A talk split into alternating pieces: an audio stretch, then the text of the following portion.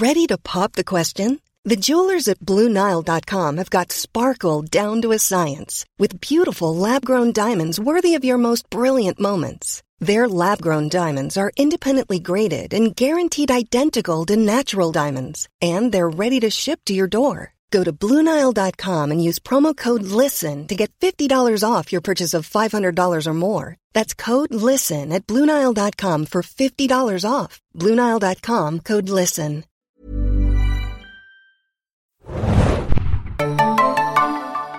Liebe Leute, herzlich willkommen bei einer neuen Ausgabe des Serien Junkies Podcast. Mein Name ist Thomas und mit mir dabei ist heute der Axel. Hallo. Und äh, ja, das war's auch äh, leider schon. Aber dafür wenig Leute, aber eine legendäre Folge, der endlich lang angekündigte Podcast, äh, heiß erwartete Podcast über The Wire. Und äh, ja, es ist eigentlich fast traurig, Axel, dass wir hier äh, zu zweit sitzen müssen. Ja, es ist ein bisschen bedenklich fast schon. Also wir, wir sind mittlerweile recht gut bestückte Redaktion, würde ich sagen. Aber äh, ja, die einzigen, die, die wirkliche Fans sind und das Teil auch bis zum Schluss gesehen haben. Und das mehrmals, Ja. sind wir beide. Ja, es, ich weiß auch nicht. Ne? Also ich habe schon wirklich eine Zeit lang habe ich The Wire auch jedem aufgequatscht, wo es nur ging, ja. Und habe das auch hier in der Redaktion, als ich hier angefangen habe, so ein bisschen fortgeführt und war eigentlich auch geschockt, dass das hier so wenig gesehen haben. Vielleicht aber auch wieder ein Zeichen dafür, ist nicht für jedermann. Also ein paar Leute in der Redaktion haben ja auch angefangen und, äh, kamen nicht so recht ja. durch. Also bei mir war es genauso wie bei dir. Ich war ja kurze Zeit später dann nach dir da und ich habe dann auch irgendwie äh, jedem irgendwie äh, das aufs Auge, gedrückt und jeder, der es noch nicht gesehen hatte, der musste es natürlich unbedingt sehen. Und ein paar haben dann auch angefangen, aber es hat bisher niemand bis zum Ende durchgehalten, was irgendwie ein bisschen erstaunlich ist, weil ich kann verstehen, wenn man den Wire-Pilot guckt und dann denkt, hm, nee, ist nichts für mich, ist mir irgendwie zu langatmig und so weiter. Aber wenn man irgendwie so schon die ersten zwei, drei Staffeln gesehen hat, dann ja, es ist mir ehrlich gesagt Ja. unerklärlich. Also ich glaube, äh, das ist wahrscheinlich mittlerweile für die Zuhörer oder auch Leser von Zane Junkies kein großes Geheimnis mehr. Also Axel und ich, äh, da gehört The Wire schon äh, zu den besten Serien aller Zeiten, wenn nicht gar äh, einfach Ja. auf Platz eins Also, dieser Liste. Wir können es ja äh, gleich sagen. genau, das können wir gleich sagen. Also das ist äh, Spoiler für den Podcast sozusagen. Aber wir werden äh, bestimmt auch ein bisschen ins Schwärmen kommen heute. Wollen aber natürlich auch Leuten, die jetzt vielleicht The Wire noch nie gesehen haben, ähm, das so als Tipp nahelegen. Aber äh, ihr dürft davon ausgehen, dass die Folge heute ein bisschen umfangreicher wird als jetzt so ein äh, normaler Serientipp, den wir oft nach einer Staffel oder so machen. Weil The Wire ist ja schon eine Weile zu Ende. Wir werden über die komplette Serie sprechen. Aber, und wir haben uns darüber jetzt auch eine Weile unterhalten, wie machen wir es mit Spoilern und so weiter. Ähm, wir finden, dass das bei The Wire nicht so problematisch mit Spoilern an sich ist, ja, weil die Serie nicht so ein äh, klares Ziel hat. Und deswegen glaube ich, dass die Leute hier keine Angst haben müssen. Wir werden hier über viele Aspekte der Serie sprechen, aber ich glaube, das macht überhaupt nichts kaputt, wenn man viel über diese Serie weiß im Vorhinein. Ich glaube, dass wenn, wenn jetzt jemand da draußen zuhört, der The Wire noch nicht kennt und wirklich den kompletten Podcast hört, ähm, ja, wir wollen einfach nur neugierig machen und für die Leute, die es kennen, die wissen, glaube ich, wovon wir reden und die können sich dann das Spoilerige sozusagen denken. Wir werden am Ende bestimmt auch noch mal auf. Also ich finde, das Einzige, was man bei The Wire großartig spoilern kann, sind irgendwie die der Tod von wichtigen Figuren, der häufiger vorkommt in der Serie. Sehr Ja. regelmäßig, ja. Und das würden wir, glaube ich, einfach ganz ans Ende äh, stellen des Genau. Podcasts. Dann mal gucken, wo wir auch so hinkommen. Ähm, Nochmal kurz äh, die Infos äh, zum Zane Junkies Podcast. Unter podcast.zanejunkies.de könnt ihr uns immer E-Mails schreiben. Wir freuen uns über Feedback. Ihr könnt uns bei iTunes äh, abonnieren und liken und so weiter. Und unter zanejunkies.de slash podcast könnt ihr auch alle unsere Folgen finden, sowie den RSS-Feed. Und ähm, ja, wollen wir mal, ich würde sagen, äh, wir fangen mal kurz mit so den Basic Facts äh, zu The Wire an. Gern. Äh, Gerade für die Leute, die es jetzt äh, noch gar nicht kennen. Also The Wire, äh, wir haben auch schon gesagt, wie beschreibt man The Wire in einem Satz? Ne? Super schwierig. Erstmal würde ich es unter dem Genre Dramaserie äh, einordnen. Ja, es war, ist bei HBO gelaufen und zwar vom Juni 2002 bis zum März äh, 2008. Äh, liefen da insgesamt fünf Staffeln in 60 Episoden. Ähm, Creator der Serie ist David Simon. Axel und ich haben ja schon mal über eine Serie hier gesprochen von David Simon, äh, Genau, Generation, Generation Kill. Kill, ja, ja, eine äh, Miniserie. Momentan ist er äh, beschäftigt mit Tremay, mit der letzten Staffel, Mhm. die momentan äh, läuft und leider nur auf fünf Episoden kommt, äh, die vierte und letzte Staffel. Und äh, ja, danach stehen die die äh, die Pläne von ihm irgendwie so ein bisschen in den Sternen. Ja. Aber ja, Da bin ich ja auch extrem äh, gespannt und ähm, wenn wir es schaffen, würden wir auch gerne nochmal einen Podcast zu Tremay machen, weil ich glaube, wir sind nicht nur The Wire-Fans, wir sind auch extreme David Simon-Fans, was so in einem, äh, ja, das fällt ja in so in eins quasi. Wir sind äh, ja nicht nur Fans, wir sind richtige Fanboys. Ja, also schrecklich. Ich glaube, ja, aber es ist halt auch so ein bisschen so, alles, was er anpackt, ist, wird einfach gut. Also Ja. es gibt kein Serienprodukt. Okay, zu seinen frühen Sachen kann ich nichts sagen, weil ich die nur bruchstückhaft gesehen habe. Also Homicide und äh, Corner, The Corner, äh, habe ich beide nur nur mal reingeschaut. Da. Geht kann mir ich ähnlich, ja. kann ich nicht so viel dazu sagen, aber David Simon, also die seit The Wire ist einfach alles Gold, was er Ja. anfasst. Und Also ich glaube, bei Homicide war er, was ja eine Krimiserie war, ich glaube auch in Baltimore gespielt hat. Äh, Nehme ich genau, mal an. ja. Ja. er hat ja auch dieses Buch ähm, dazu geschrieben. Also quasi, vielleicht können wir ja kurz noch ein paar Sätze über David Simon sagen, bevor wir so richtig einsteigen. Ähm, also David Simon kommt äh, aus dem Journalismus, war ganz Genau. lange Polizeireporter in Baltimore, ich glaube so in den 80ern, weiß nicht, auch noch in Genau, den 90ern also, vielleicht. Ja, Mitte der 80er ähm, war Polizeireporter bei der Baltimore Sun und ähm, hat dort eben einen Kollegen, also jemanden kennengelernt, der Mordermittler war und der war, das war Ed, Ed Burns und Den muss man auch so als Co-Creator, glaube ich, von The Genau. Wire noch nennen, obwohl der ein bisschen äh, manchmal unter den Tisch fällt. Ne? auch von The Corner und, äh, und Homicide. Ähm, die hatten einen gemeinsamen Bekannten, der beim Fernsehen gearbeitet hat und dann äh, haben sie sich irgendwie angefreundet. Also Ed Burns war Mordermittler 20 Jahre lang und äh, ist dann später irgendwie in den Schuldienst gewechselt, Mhm. was auch äh, in der Charakterstory von einem Charakter aus The Wire wieder gespiegelt wird. Und die haben sich dann kennengelernt und haben sich dann zusammengeschlossen, um fürs Fernsehen zu schreiben. Erst für Homicide, dann für The Corner und dann für The Wire. Und Generation Kill dann noch. Und ich glaube, äh, Treme macht da ja jetzt mit, ähm, jemand anderem, Eric, Overmeyer. Ja, Genau. Richtig. Der war auch übrigens äh, Drehbuchautor bei The Wire. Ah, okay. Ja, äh, die Autoren kann ich ja vielleicht gerade noch mal ein paar nennen. Äh, ist natürlich nicht alle jetzt extrem bekannt. Ich weiß nicht genau, vielleicht kennst du da noch ein paar mehr von anderen Serien. Äh, Richard Price, Rafael Alvarez, der hat auch ein großes Buch zu The Wire noch rausgebracht. Ähm, David Mills, äh, Dennis Lehane, äh, George Pelicanos. Das sind also, ich weiß jetzt nicht zu den einzelnen Leuten äh, extrem viel. Ich kann jetzt nicht alle auseinanderhalten, aber ich weiß, dass viele ähm, aus der Literatur kommen. Also für Genau. sind Bücher keine reine TV-Menschen, also Richard Price vor allem. Und wie, wie, was war der letzte, den du genannt hast? Ähm, Dennis Lehane? Nee, dann der vorletzte. Ah, George Pelicanos? George? Pelicanos, genau. Die beiden sind sehr bekannte ähm, Romanautoren und äh, ja, wurden dann eben auch herangezogen, um möglichst realistisch eben äh, die, die Stories da auszuarbeiten. Und David Mills, ähm, den hat David Simon bei Homicide kennengelernt. Und äh, der hat auch bei Tremay mit- mitgewirkt, ist aber letztes Jahr, glaube ich, gestorben. Sogar während der Dreharbeiten oder während der Produktionsarbeiten zu Tremay. Ah, ja. Ah, Ist nicht auch einer der Produzenten während den Arbeiten an The Wire gestorben? Genau, das war ähm, Da habe ich jetzt den Namen auch nicht mehr im Kopf. der äh, Robert Colesbury. Ah, ja. Genau, Robert Ja. Colesbury, der ähm, war einer der ausführenden Produzenten in der ersten Staffel, einer der kreativen Köpfe, der auch so ein bisschen für den Look von The Wire zuständig war. Ähm, der hat zusammen mit seiner Frau Karen Thorson hat, äh, hat er als Produzent mitgewirkt und äh, war einer der federführenden Autoren und Produzenten auf jeden Fall und hat auch eine kleine Cameo-Rolle gehabt in The Stimmt, Wire. ja. Die wurde, das wurde, ähm, sein Tod wurde ja, glaube ich, dann noch thematisiert auch in Genau. der Serie. Ja. Ja. Gut, ähm, jetzt haben wir so die Basic Facts äh, abgehandelt, aber ich glaube, Leute, die jetzt äh, noch nie The Wire gesehen haben, wissen immer noch nicht so wirklich, worum es geht. Kennen jetzt alle ja- Produzenten. Oder, beziehungsweise würde ich noch gerne eine Sache ansprechen, ähm, was ja auch interessant ist bei David Simon Serien. The Wire, The Wire war ja auch jetzt nie der Publikumshit Nee. äh, bei HBO, ja. Also ich kenne jetzt nicht genau die. Also die erste Quoten? Staffel hat ziemlich miserable Ratings gehabt. Die einzige Staffel, die relativ gut gelaufen ist für HBO, äh, war die zweite Staffel. Ah. Wo dann auch irgendwie, da kommen wir später nochmal dazu, aber wo dann auch irgendwie böse Zungen behaupten, es, es liegt daran, dass der Cast hauptsächlich weiß war, weil in allen anderen Staffeln ist Ja. der Cast nämlich hauptsächlich dunkelhäutig. Ja, ist richtig. Wusste ich jetzt auch nicht, dass da es einen bedeutenden Unterschied gab zwischen, also gerade bei der zweiten Staffel, die ja dann andererseits unter den Fans jetzt nicht unbedingt die beliebteste ist, ne? Ja, außer mir natürlich. Ja. Also, ich finde die auch, ich finde die, äh, ja, Ich aber mein, da kommen wir noch drauf. Jede. Staffel ist gut. Ja. Punkt.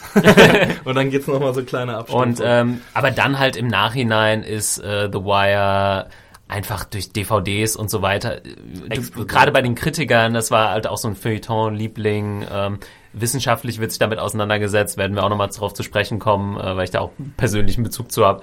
Hm. Und ähm, ja. Das ist halt so ein typisches Ding, ne? The Wire, also das ist wahrscheinlich extrem schwierig, Leute dafür zu begeistern, wenn das auf einer wöchentlichen Basis kommt. Mhm. Aber wenn du das einfach schauen kannst äh, nach deinem eigenen Tempo und wirklich drei, vier Episoden hintereinander schauen kannst und dann die Zusammenhänge erst klar werden, dann ist die Serie erst richtig stark. Definitiv, definitiv. Mhm. Auch interessant, aber gerade trotzdem, die Kritiker waren begeistert, aber zum Beispiel gab es nur zwei Emmy-Nominierungen, was jetzt ja, im Nachhinein eigentlich auch völlig dreist ist. Ne? Also eigentlich hätte, mhm. die gab es wohl immer fürs beste Drehbuch, also Best Writing. Hm. Ähm, wenn ich mir das richtig aufgeschrieben habe, eigentlich hätte es die mindestens dann fünfmal zumindest geben müssen. Ne? Ja, also, äh, Und Schauspieler gibt's da auch äh, also genug gute Performances. Ne? Ich denke mal, bei den Schauspielern kann man es noch einigermaßen verstehen, weil es halt so ein Riesenensemble ist. Ja, ne? da sticht Und keiner so richtig raus. Genau, also, also sie sind alle super. Keiner, ja aber es, es gibt jetzt keine so diese, diese krasse Performance wie jetzt zum Beispiel Kevin Spacey in House of Cards oder so, mhm. wo alles sich um ihn nur dreht und so und dann fällt es wahrscheinlich den Emmy-Votern leichter, so jemanden mal ins Vordergrund zu stellen. Aber also ehrlich gesagt ist das jetzt gerade eine neue Info für mich. Ich habe vorher gar nicht nach den Nominierungen geguckt und haben sie es dann gewonnen eigentlich? Nö, nee? keinen einzigen Emmy gewonnen. Mega Emmy Snub, The ja. Wire. das ist, also vielleicht kriegen sie ja irgendwann nochmal Honorable Mentions oder sowas. Ja, so Lifetime Emmy Achievement oder ja, so für, für David, David Simon. Ja. Es ähm, ist halt wirklich, also gerade wenn man sieht, was die Serie jetzt im Nachhinein noch für einen Backlash hat und wie viel darüber gesprochen wird und geschrieben wurde und es gibt Bücher ohne Ende. Es, es ist, ist, auch komisch, weil die Sopranos ja relativ äh, großzügig beehrt wurden bei, mhm. bei den Emmys und ich habe mir jetzt gerade so ein bisschen zusammen, zusammengesponnen, dass es sein kann, dass es einfach noch dieser HBO-Hype zu früh war quasi, aber das kann ja nicht sein, weil The Sopranos ist halt vorher gelaufen. Ja, ist richtig. Ah. Ja, aber Früher standen halt auch noch so ein bisschen mehr die Network-Serien im Vordergrund, ne, da, bei den Emmy-Verleihungen. Das hat sich dann erst so, vielleicht mit The Wire oder nach The Wire hat sich dann erst wirklich so auf die Kabel- und, und Pay-TV-Channels äh, irgendwie verlagert. Ja. Worüber man halt wirklich froh sein kann, ist, dass es überhaupt ähm, 60 Folgen dann im Endeffekt gab und fünf Staffeln, ja, ja das, das muss man HBO echt äh, Props sozusagen aussprechen. Ich glaube, David Simon hat ja auch immer gesagt, wie geil das war, da zu arbeiten, weil sie sich da nicht großartig eingemischt haben Mhm. Und für HBO war es halt wichtig, so ein Alleinstellungsmerkmal zu haben, was ja auch schon seit Jahren oder ja, seit Sopranos ja, vielleicht genau, so angefangen hat, ne? Man traut sich mehr, man ja. ähm, geht mehr Risiko ein, scheiß auf die Quoten, solange die Abonnenten, ja. Abonnentenzahl steigt, ist das völlig in Ordnung und äh, ja, einfach cool, dass man, dass man so eine geile Serie dann. Es war halt auch ab der zweiten Staffel immer ein Riesenkampf ne, für mhm. David Simon. Also die erste Staffel, äh, ich glaube die zweite Staffel wurde bestellt, nachdem die er fünfte Episode gelaufen ist oder nachdem die HBO-Produzenten die fünfte Episode gesehen haben.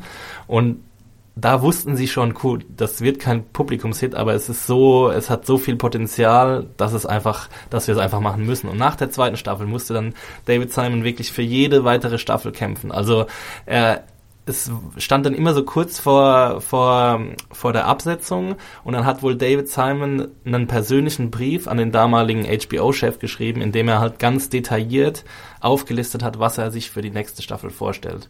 Und dann hat er sich halt quasi noch dreimal überreden lassen. Ja. Und das ist halt auch schon. Also die, die letzte Staffel wurde dann im Endeffekt ein bisschen kürzer, ich glaube zwei Folgen, ne? Zehn Episoden. Zehn Episoden genau. statt zwölf, also, ja. Es waren, glaube ich, die erste hatte 13, die zweite 12, die ah, dritte okay. 12, die ja. vierte 13 und dann ich glaube, so kommt man auf 60. Ja. ja, so Kopfrechnen nicht so unsere Stärke hier in der Serien Junkies Redaktion. Deswegen sind wir auch Redakteure und keine Mathematiker. Ja, jetzt haben wir schon äh, jede Menge Vorgeplänkel äh, sozusagen gehabt und ähm, da wir haben uns halt schon mal drauf einstimmen, wie das jetzt wird hier, ja. weil es äh, wird ja. vielleicht nicht unbedingt den mega roten Faden geben. Wir werden immer mal wieder so ein bisschen Ausflüchte suchen oder uns auf ein Thema konzentrieren, weil das einfach ich denke mal, bei dir ist es genauso immer so, so omnipräsent ist dieses, diese Serie, aber halt, äh, weil wir uns noch nicht so wirklich jetzt stringent damit beschäftigt haben. Ja, definitiv. Mhm. Ähm, was ich gemacht habe, ist, äh, ich habe hier so einen kleinen Fragenkatalog zusammengestellt und würde uns dann quasi äh, selbst interviewen. Ja, also ich habe mhm. mir selbst die Frage gestellt und werde sie dir stellen. Äh, du kannst antworten. Ich habe mir Notizen dazu gemacht und so kommen wir, glaube ich, zu verschiedenen Thematiken über die Serie zu sprechen. Ähm, da ich jetzt hoffe, dass auch Leute zuhören, die es halt wirklich noch gar nicht gesehen haben, würde ich noch mal ganz kurz fragen, versuch's mal in zwei, drei Sätzen, damit die Leute so eine grobe Vorstellung haben von der Serie. Also, was passiert, wer steht im Mittelpunkt oder was steht im Mittelpunkt von The Wire? Also, wenn wir anfangen, äh, der Anfang von The Wire, da stehen im Mittelpunkt äh, die Bosti äh, Baltimore Polizeibehörde von Baltimore und diverse Abteilungen, also die Drogenfahndung, die Mord, äh, Mordermittlungen. Und ähm, die fangen eben an, ein, äh, ein kriminelles Netzwerk in Baltimore ähm, zu untersuchen quasi. Von dem Drogen-Kingpin in Baltimore, Avon Barksdale. Und äh, es geht eben in der ersten Staffel darum, ähm, dass eben einzelne Polizisten aus verschiedenen Abteilungen ähm, den Drang haben, dieses Netzwerk in die Knie zu zwingen, aber ähm, immer wieder daran gehindert werden von ihren Vorgesetzten quasi. Also dass quasi die Individuen gegen die Institution kämpfen müssen, der sie eigentlich dienen sollen, mhm. um ein größeres Gut quasi zu erreichen. Ja. Genau, also ja, ich glaube, wie gesagt, viel genauer äh, kann man es jetzt nicht ja. beschreiben. Also sagen wir mal, äh, es fängt halt an mit diesem, also wenn man die ersten Folgen sieht oder wenn man vielleicht einen Trailer sieht oder so, könnte man denken, eine Cop-Show. Hm. Ist es aber überhaupt, also es hat nichts mit NCIS oder CSI oder sowas zu tun. Ähm, im, in der ersten, gerade in der ersten Staffel und auch über die restliche Serie stehen natürlich die Cops auch irgendwo im Mittelpunkt. Auf der anderen Seite die Straßengangster, die Kids in Baltimore. Ja. Und ähm, es weitet sich aber dann aus und das, was du meinst mit den ja, Individuen gegen Institutionen, ich denke mal, das kann man so als Thema der Serie beschreiben. Ja, ja. Und äh, die, die es noch nicht können, ihr könnt euch dann vielleicht vorstellen, dass im Laufe der Staffeln, Staffel 2, äh, lernen wir dann wieder eine andere Institution kennen. Mhm. Zum Beispiel die Arbeiter am Hafen. Genau. Äh, dritte Staffel ähm, Politik. Die Politik, äh, vierte ja. Staffel die Kids in der Schule, Schulsystem mhm. und fünfte Staffel Journalismus. Genau. So, wir kommen auch bestimmt nochmal ja. auf die Staffeln ein, einzeln zu sprechen. Mhm. Aber äh, es wechselt halt nicht einfach von Staffel zu Staffel so die kompletten Charaktere aus mhm. oder so, sondern es wird ein, versucht eine ja, umfassende Geschichte dieser Stadt. Quasi so ein Panorama von Baltimore. Also David genau. Simon hat auch gesagt, es gibt in dieser Serie nur einen Hauptdarsteller und das ist Baltimore. Mhm. Es geht einfach äh, quasi so ein bisschen auch um das Sterben der amerikanischen Großstadt und ihrer einzelnen Institutionen. Und wie einzelne Individuen versuchen, dieses Sterben aufzuhalten, aber von dieser inhärenten Logik, die diese Institutionen produzieren, aufgehalten werden. Mhm. Und das ist eben das Interessante, weil es eben auch eine zeitlose Geschichte ist. Ja. Weil es nicht nur für Baltimore gilt, sondern es gilt auch für Detroit, es gilt auch für Philadelphia, es gilt auch für Pittsburgh. Und äh, ja, genau. Also es ist eben diese, dieses, diese großen Fehler oder diese, diese großen Konstruktionsfehler, die diese Institutionen hervorbringen, die halt verhindern, dass irgendwas, was jeder als gut ansehen würde, auch wirklich eintritt. Ja. Ja. Ihr merkt, es wird jetzt schon relativ äh, es wird so ein bisschen akademisch, philosophisch, ne? akademisch, ja. aber das ist auch äh, gerade der Ansatz, mit dem ich vielleicht in die erste Frage selbst reingehen muss. Ich habe mir aufgeschrieben, hm. äh, wie kamen wir äh, das erste Mal auf The Wire? Wie kam man mit der Serie in Berührung? Ist vielleicht immer ganz interessant, gerade wenn es so eine Serie ist, die man dann so jahrelang mit sich rumträgt und so als seine Lieblingsserie äh, hypt ja. oder benennt oder wie auch immer. Und ähm, da kann ich ja gleich mal, weil du jetzt, ja, du hast gesagt, es wird ein bisschen akademisch. Also ich kam mal tatsächlich auch über die Uni mit der Serie äh, in Berührung. Und äh, ich war auf irgendwie einer Konferenz, also, eine, also ich habe Filmwissenschaft äh, studiert hier in Berlin äh, hört sich jetzt hochtrabend an, ist ein relativ sinnloses äh, Studium, aber es macht Spaß. ähm, nee, und zwar interessant, da war ich auf einer Konferenz und ihr müsst euch das so vorstellen, ja, auf diesen filmwissenschaftlichen Konferenzen, da sind irgendwie 200 Leute und ich glaube, das, was in diesem Raum gesagt wird, wird das auch nie interessiert niemanden außer diese außer 200 diese 200 Leute. Maximal. Und ich muss auch sagen, ich bin ich glaube, ich war auch nur da, weil ich noch relativ neu in dem Studiengang war und äh, Vielleicht wollte ich mich. Da ist man noch motiviert. Ja, da ist man noch motiviert. Oh, gehe ich mal hin, geil. Äh, da geht bestimmt einiges. Und ist zwar Samstagmorgens um acht, aber egal. Ja.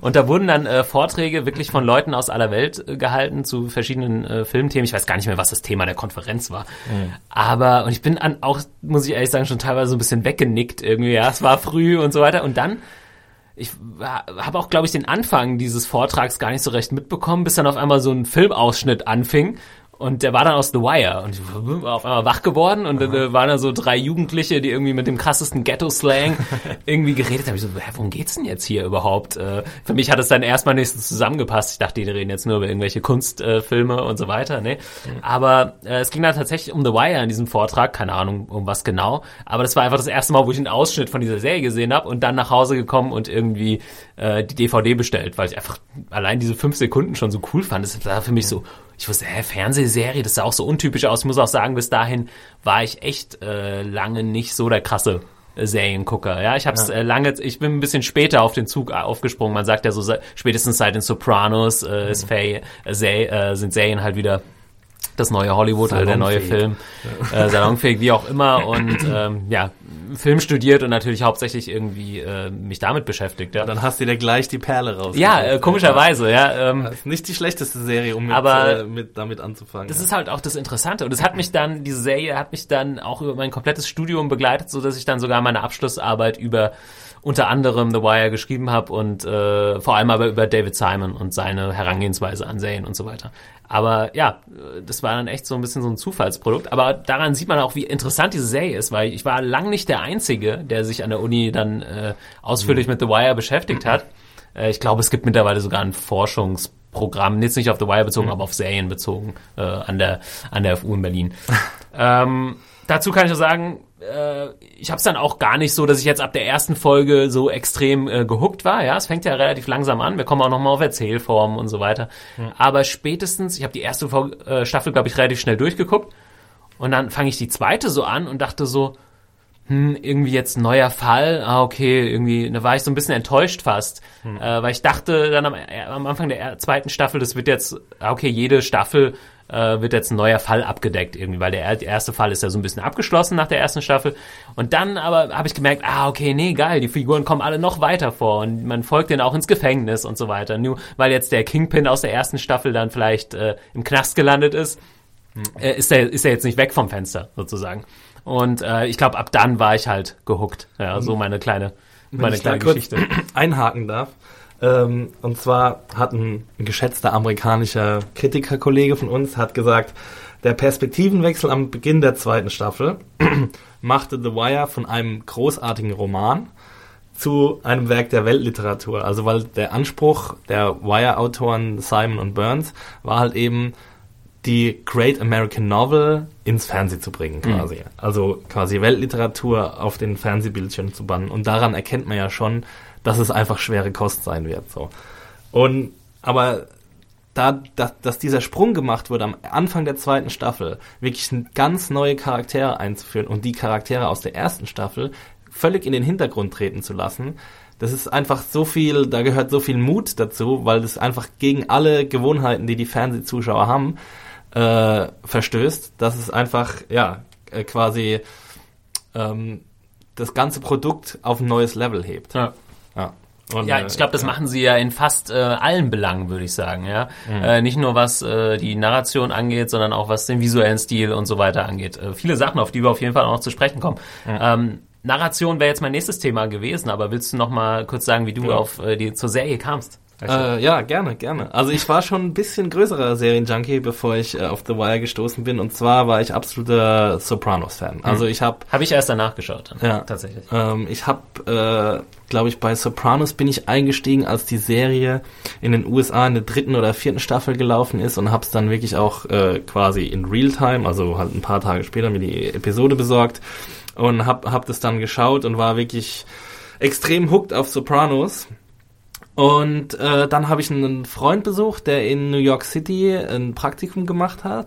Und der hatte irgendwie in seinem Apartment hatte er halt irgendwie so HBO on Demand. Ah, sehr gut. Und, und ich dachte, okay, ich bin im, im, im Unterhaltungswunderland angekommen. Und ich glaube, ich habe die, ich, der Urlaub war irgendwie drei oder vier Wochen. Und ich habe die erste Woche habe ich mit dem auf der Couch verbracht und wir haben irgendwie HBO-Serien geguckt. Gut, dass man mal nach New York gefahren ist, um das ich zu machen. Ich war zum Glück vorher in meinem Leben schon mal in New York, aber also da, ähm, ja, da war dann irgendwie auch meine Freundin damals nicht dabei, die ist dann erst eine Woche später gekommen. Ah, die Serien-Junkies, glaube ich, verstehen das, oder? Dass man ja, auch... Äh, also, ja, ich meine, du warst ja vor kurzem auch mal in den USA und hast ja da auch ein bisschen irgendwie ins, ins TV geschaut. Ja, Wahrscheinlich nicht so exzessiv wie ich ja. damals, aber Auf jeden Fall hat der mir dann irgendwie The Wire gezeigt. Und dann habe ich irgendwie äh, mal die erste Episode geguckt und war nicht so wirklich hooked. So, es war mit, eigentlich genauso wie bei dir. Es, es braucht halt auch wirklich, weil das vielleicht einer der wenigen Kritikpunkte ist, die man an The Wire üben kann, ist eben, dass die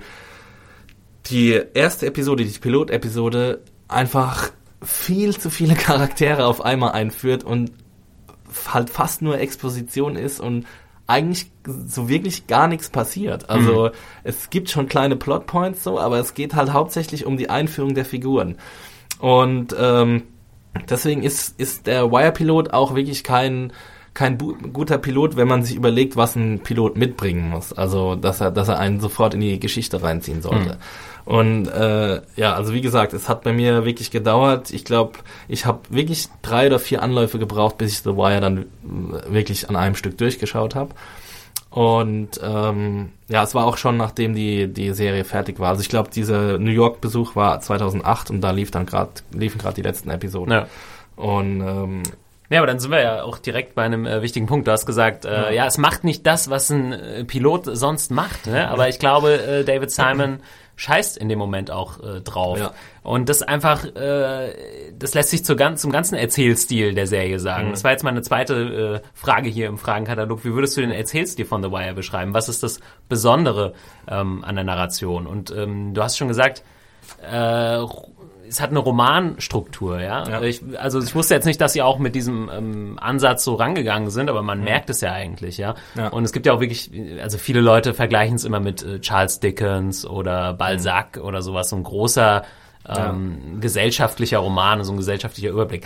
Und das merkt man halt auch äh, an den einzelnen Folgen oder wie die einzelnen Folgen aufgebaut sind. Und ich hatte mir irgendwie auch was aufgeschrieben, das kam aus einer ja aus der ähm, Analyse, Fernsehanalyse, äh, dass The Wire less Beats und more Arcs, äh, mhm. sozusagen, also weniger ja. Story Beats macht. Ja. ja, normal hat man irgendwie in der Serie oder in der Folge einer Serie immer so Ausschläge, ah, jetzt muss was passieren und der Mord und dann mhm. das und so ja. weiter. Und äh, man hat wenige Handlungsbögen, die sich über eine komplette Staffel äh, mhm. ziehen. Mhm. Und bei The Wire ist es genau umgekehrt, dass einzelne Folgen manchmal so wenig Geschwindigkeit aufbauen und auch so wenig vorantreiben und auch überhaupt nicht äh, irgendwas zu Ende erzählen wollen. Aber ich glaube, es gibt fast keine Serie, wo eine Episode so unabhängig, nee, wie muss man es andersrum sagen, wo eine Episode so so, so als Teil vom Ganzen. Also ja, also so wenig, also ja. ist eigentlich nur ein Teil des Ganzen, aber so wenig genau.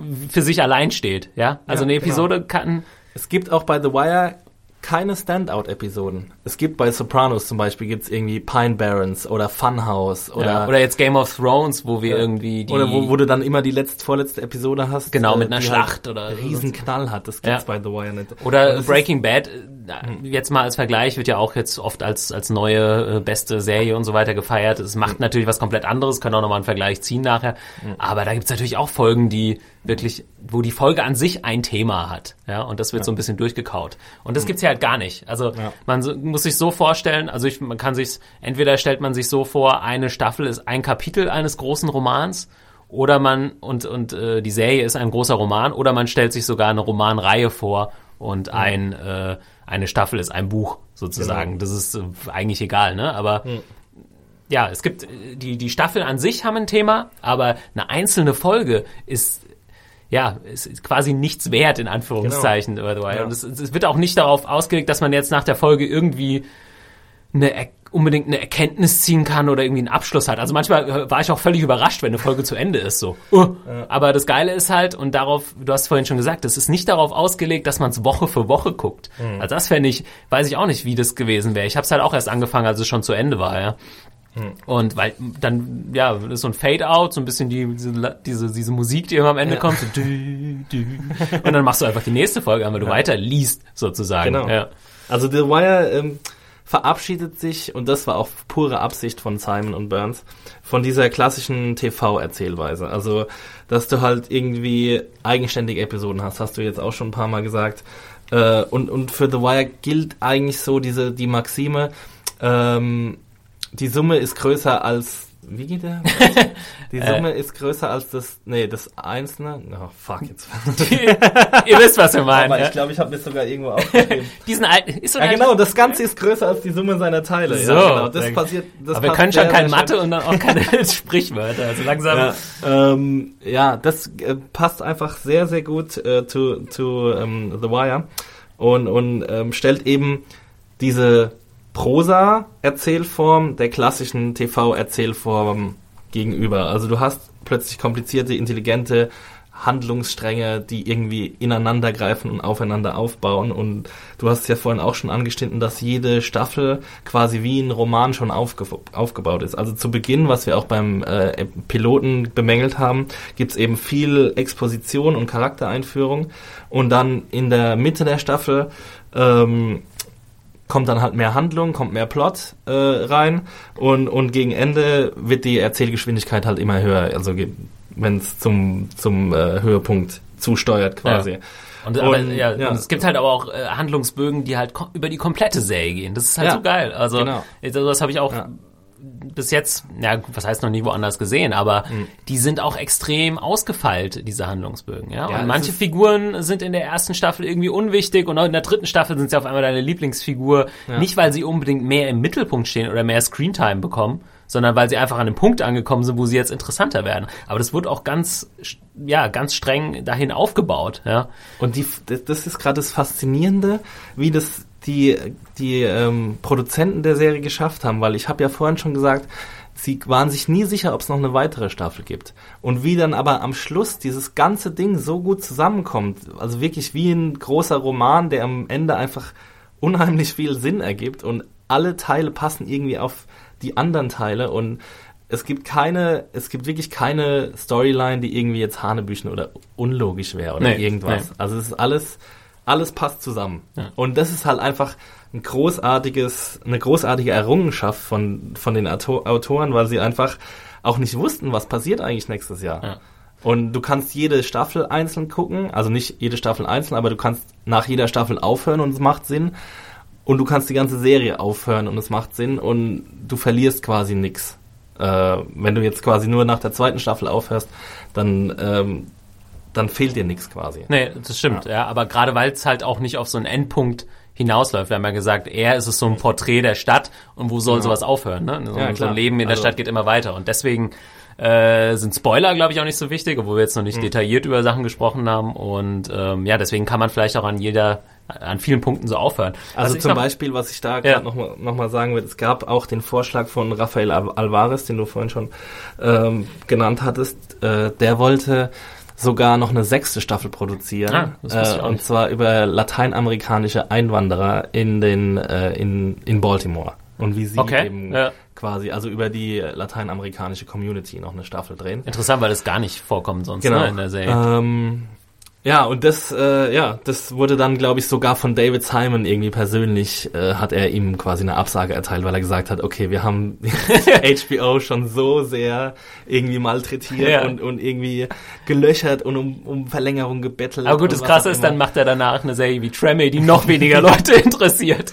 Ja, ich meine, jetzt hat er halt Narrenfreiheit, ne? Ja. Damals wussten die HBO-Leute noch nicht, hm, okay, funktioniert das alles? Die werden ja auch DVDs ohne Ende verkauft haben, also, tatsächlich. Also ich, ich weiß nicht, ich kenne auch ehrlich gesagt. Also ich habe also was heißt ohne Ende, aber ja. ja trotzdem erfolgreich, würde ich mal also, sagen. Großteil meiner Freunde hat The Wire im, im DVD-Regal stehen. Ich habe es, glaube ich, schon zehn Leuten zu Weihnachten oder zum Geburtstag geschenkt. ja, geht mir auch so.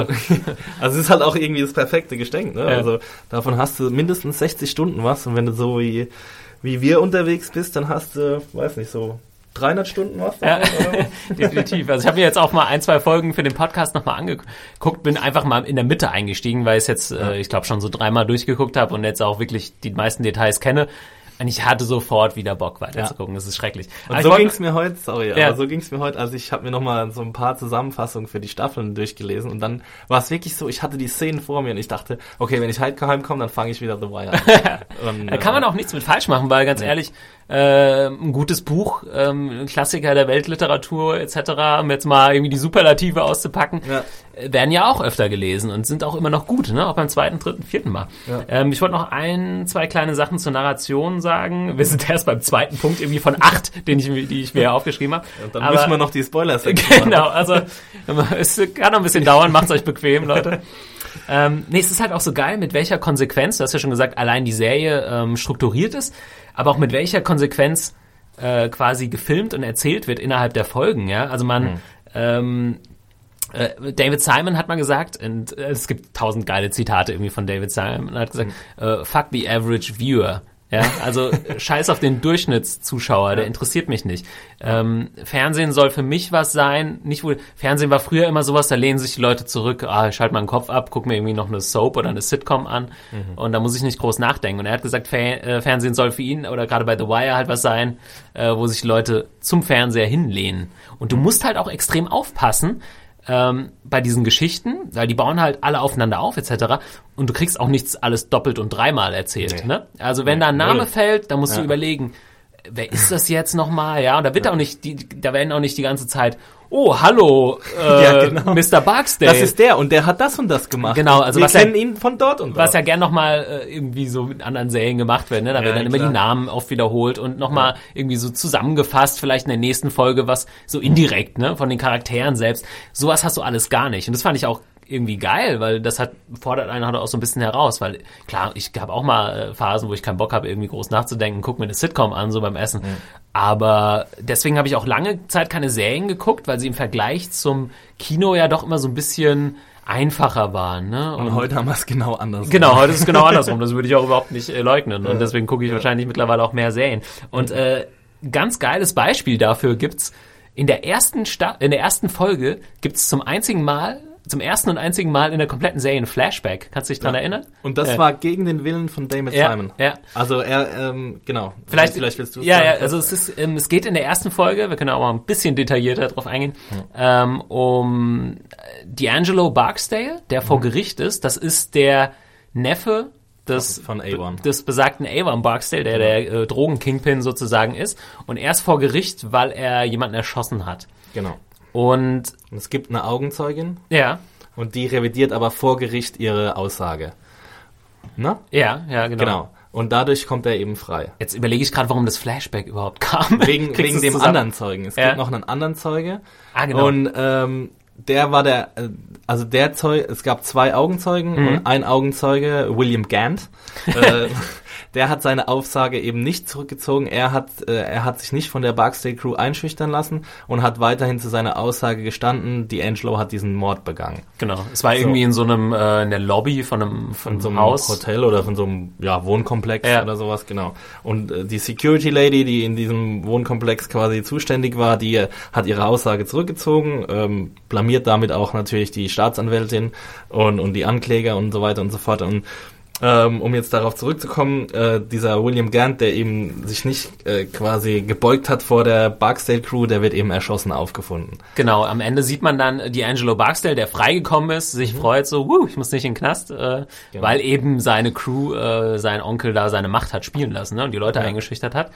Ähm, und der andere Typ, der ihn belasten hätte können, auf einmal weg war, äh, nicht mehr aussagen konnte. Und er sieht ihn dann, glaube ich, er sieht die Leiche dann, genau. glaube ich, äh, da liegen. Also die, es gibt eine Mordermittlung dann und ja. die, die, der Tatort ist natürlich abgesperrt und er kommt eben dazu. Es ist in der unmittelbaren Nachbarschaft und er sieht eben äh, die Leiche und dann kommt ein kurzer Flashback, äh, wo man äh, William Gant, den Ermordeten, quasi im Gerichtssaal sieht, mhm. wie er gerade auf D'Angelo zeigt. Genau.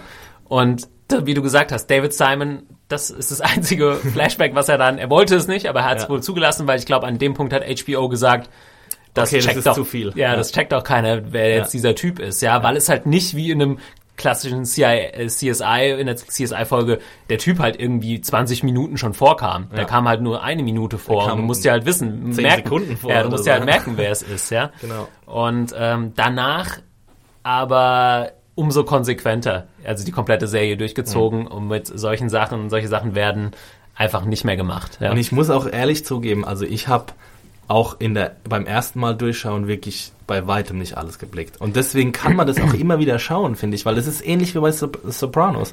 Also da sind wirklich erst bei mir so beim zweiten, dritten, manchmal auch erst beim vierten oder fünften Mal durchschauen, sind mir wirklich die Lichter aufgegangen und gesagt, ach so, ja, jetzt in der fünften Staffel, da beziehen sie sich nochmal auf eine Episode in der dritten Staffel und da kommt nochmal eine Person vor, die irgendwie, oder ein Charakter vor, der vorher irgendwie drei Staffeln lang ausgelassen wurde. Und das macht aber alles total viel Sinn. Ja. Das ja. ist äh, das Ding, was ich auch geil finde bei David Simon Serien. Er wirft dich halt auch in diesen Kosmos rein hm. und du musst dann wie so ein kleines Kind irgendwie sofort anfangen zu strampeln, um nicht ja. unterzugehen, ja. Weil, äh, ja, es wird dir nichts, es wird dir wenig erklärt, äh, die du musst richtig aufpassen, dass du weißt, wer wer ist, wer was macht und die Sprache ist noch ein großes Ja, äh, ich Thema. sagen, ja. äh, die äh, Jungs reden extrem, also Baltimore, wer jetzt wie gesagt die, die Serie noch nicht kennt und weiß, nicht weiß genau, in welchem Milieu es spielt, Hm. diese Gangster, das ist halt ähm, ja, so Ghetto-Milieu, ja. Die Innenstadt Ja. von Baltimore ist ziemlich verlassen, äh, Ja, verwahrlost. verwahrlost. Halt, wird halt an Drogen, äh, an Es wird den, an jeder den Ecke, Corners. genau, an jeder Ecke wird mit Drogen gedealt und diese Jungs, die da im, im Mittelpunkt stehen, auch auf der Seite der, der Gangster sozusagen, äh, sprechen halt einen extrem starken Slang. Genau. Und also für deutsche Zuschauer ist natürlich schwierig. Ich habe es am Anfang immer auf Englisch mit englischen Untertiteln geguckt. Das ging ganz gut. Ich weiß Was ja auch nicht unbedingt leichter ist, weil du die Ausdrücke ja teilweise gar nicht Das stimmt, kennst. ja. Du, du, kannst sie zwar lesen Ja. und verstehst sie dann und dann weißt du aber gar nicht, was damit gemeint ist, Ja. wenn du es nicht jetzt schon zum fünften Mal hörst. Ja, ja, Also, genau, sowas was ist wie- ein G-Pack? Ja, Also, genau. Und das ist das Geile irgendwie. Man guckt es dann so und man kann sich aber reinfuchsen, ja. Ja, Ähm, aber es stimmt. Also beim ersten Mal durchgucken, äh, selbst da gehen ja noch Sachen verloren, ja. Aber wenn du dich und aber das Geile ist ja anscheinend wissen halt, ja natürlich weiß auch nicht jeder Amerikaner, was ein G-Pack ist. Nee, so, ja? natürlich. Also David Simon will ja, dass man sich dann damit auseinandersetzt oder äh, die Lowrisers und die High-Risers. Die Towers. Und mein Kumpel von mir, äh, genau der, den ich in New York besucht hatte, der mir es empfohlen hatte, der kam irgendwie so, ich hatte irgendwann mal einen Text über The Wire geschrieben mit The Towers, wo, wo die Barksdale Crew ihre, ihre Drogen dealt und dann kam da irgendwann zu mir, hey, das heißt aber nicht The Towers, das heißt The Towels. und er dachte irgendwie so, das heißt The Towels. Ja. Er hat es einfach so dreimal durchgeguckt, dreimal durchgeguckt Hä? und hat es irgendwie nicht gerafft. So. Und, und ich so, ja, nee, das heißt die Towers, weil das sind halt so die, die hohen Gebäude. und ja, so ein bisschen was hier die Türme. Plattenbauten in Berlin Genau. sind, ja. Und er wollte mir das einfach partout nicht glauben, weil er überzeugt davon war, dass das jetzt die Towels sind. Ja. Ganz witzige Anekdote. Ja, und ähm, aber solche Sachen machen halt extrem die Authentizität dieser Ja. Serie aus und auch die allgemein von David Simon Serien, ja. Und Mhm. ich würde mir immer mal wünschen, dass es im Deutschen zum Beispiel ein Äquivalent gäbe, weil ich bin, es gibt nichts nervigeres, als wenn man einen Tatort guckt und so ein Kleingangster halt so redet, wie halt niemand auf der Straße in Anführungszeichen reden würde. Klar haben wir jetzt nicht hier die Ghettos oder so, Mhm. aber es gibt da schon eine eigene Kultur äh, und man könnte über Berlin, wir sind ja in Berlin ja Mhm. natürlich eine Serie drehen, die komplett anders aussieht oder halt ein, ja, ein realistischeres Bild der Stadt zeichnet. Gab es ja mal einen, einen Ansatz mit an, im Angesicht des Ja, Verbrechens. gebe ich recht. Ja. der ähm, das ganz gut angefangen hat. Also es hatte ja auch nur acht Episoden. Es war zwar von der Produktion her ein komplettes Fiasko, weil glaube ich drei Pro Ja. Produktionsfirmen irgendwie pleite gegangen War sind. von während Dominik Graf, ähm, Genau, auch Dominik ein Graf. Regisseur, Tatort auch gemacht. Ja. Und ähm, Genau, da habe ich Genau. auch so gehofft, oh, wird das jetzt das deutsche The Wire? War natürlich ein bisschen verfrüht, halt, aber ja, ich meine, es ist halt der Anspruch, dann, ich meine, wir brauchen erstmal eine gute deutsche Serie. Ja. Und dann kann man drüber nachdenken, Ja. ob wir eine gute, gut, ein de- deutsches The Wire äh, irgendwo Ja, herkriegen. aber da fand ich zum Beispiel cool, weil wenn man hier in Berlin zu der Zeit äh, gelebt hat, es gab immer ähm, diese Zigarettenschmuggler und Verkäufer. genau. Die habe ich auch wirklich jeden Tag an der Bahn gesehen. gibt's immer noch, Ja, ja. aber jetzt Ja. sieht man sie nicht mehr so oft. Ich sehe Äh, sie schon noch ein bisschen ja? in Neukölln, ja. In Neukölln und am Frankfurter Tor hängen sie rum, die Ja, Jungs, ey. ah, ja ähm, und das wurde halt da aufgegriffen, dass Genau. äh, da illegal Zigaretten importiert wurden aus Russland und so weiter. Genau. Aber das war halt auch mal ein Fall, wo ich denke, ja klar, das gibt's. So. Ja. Klar muss man jetzt nicht, kennt man es vielleicht nicht, wenn man nicht in Berlin lebt, aber weißt du, in den USA leben natürlich auch nicht alle Leute in Baltimore und trotzdem ist es Mhm. Ähm, ich glaube nicht, dass man Angst, und das hatten sie halt nicht, dass man Angst haben muss, davor eine sehr spezielle Geschichte zu erzählen, die aber im Endeffekt eine total breite Geschichte Ja, ist. genau. Ne? Und ich meine, es kann sich jeder, kann sich in die Geschichte reinfinden, der man irgendwie in irgendeiner Institution gearbeitet hat oder auch nur in irgendeiner gesellschaftlichen Institution äh, Teil von dieser war. Und ja, also das ist einfach, es ist eine zeitlose Geschichte, wie wir schon von Anfang an Ja. gesagt haben. Aber nochmal zurück zu der Sprache. Wir haben das ja nicht nur auf, auf Seiten der Ghetto Boys, sondern wir haben es auch auf Seiten der, ähm, der Polizisten und Ja. so weiter. und der, der Hafenarbeiter oder in der zweiten Hafenarbeiter. Staffel. Alle haben ihren eigenen Slang und bei niemandem wird es erklärt. Die Polizisten reden ständig in ihren äh, Abkürzungen. Das Ja. lieben die ja, äh, ihre, alles in Akronyme und Ab Abkürzungen zu verpacken. Und die Hafenarbeiter, die labern irgendwie äh, in ihrem halb polnischen äh, Slang. Äh, und ja, es wird einfach nie erklärt. Und das ist auch so, ah, es ist halt schon so ein bisschen bisschen oberlehrerhaft so, ich gebe euch das jetzt und dann kommt mal selbst damit klar und deswegen verstehe ich auch, warum viele irgendwie sagen, ja, das ist mir zu anstrengend.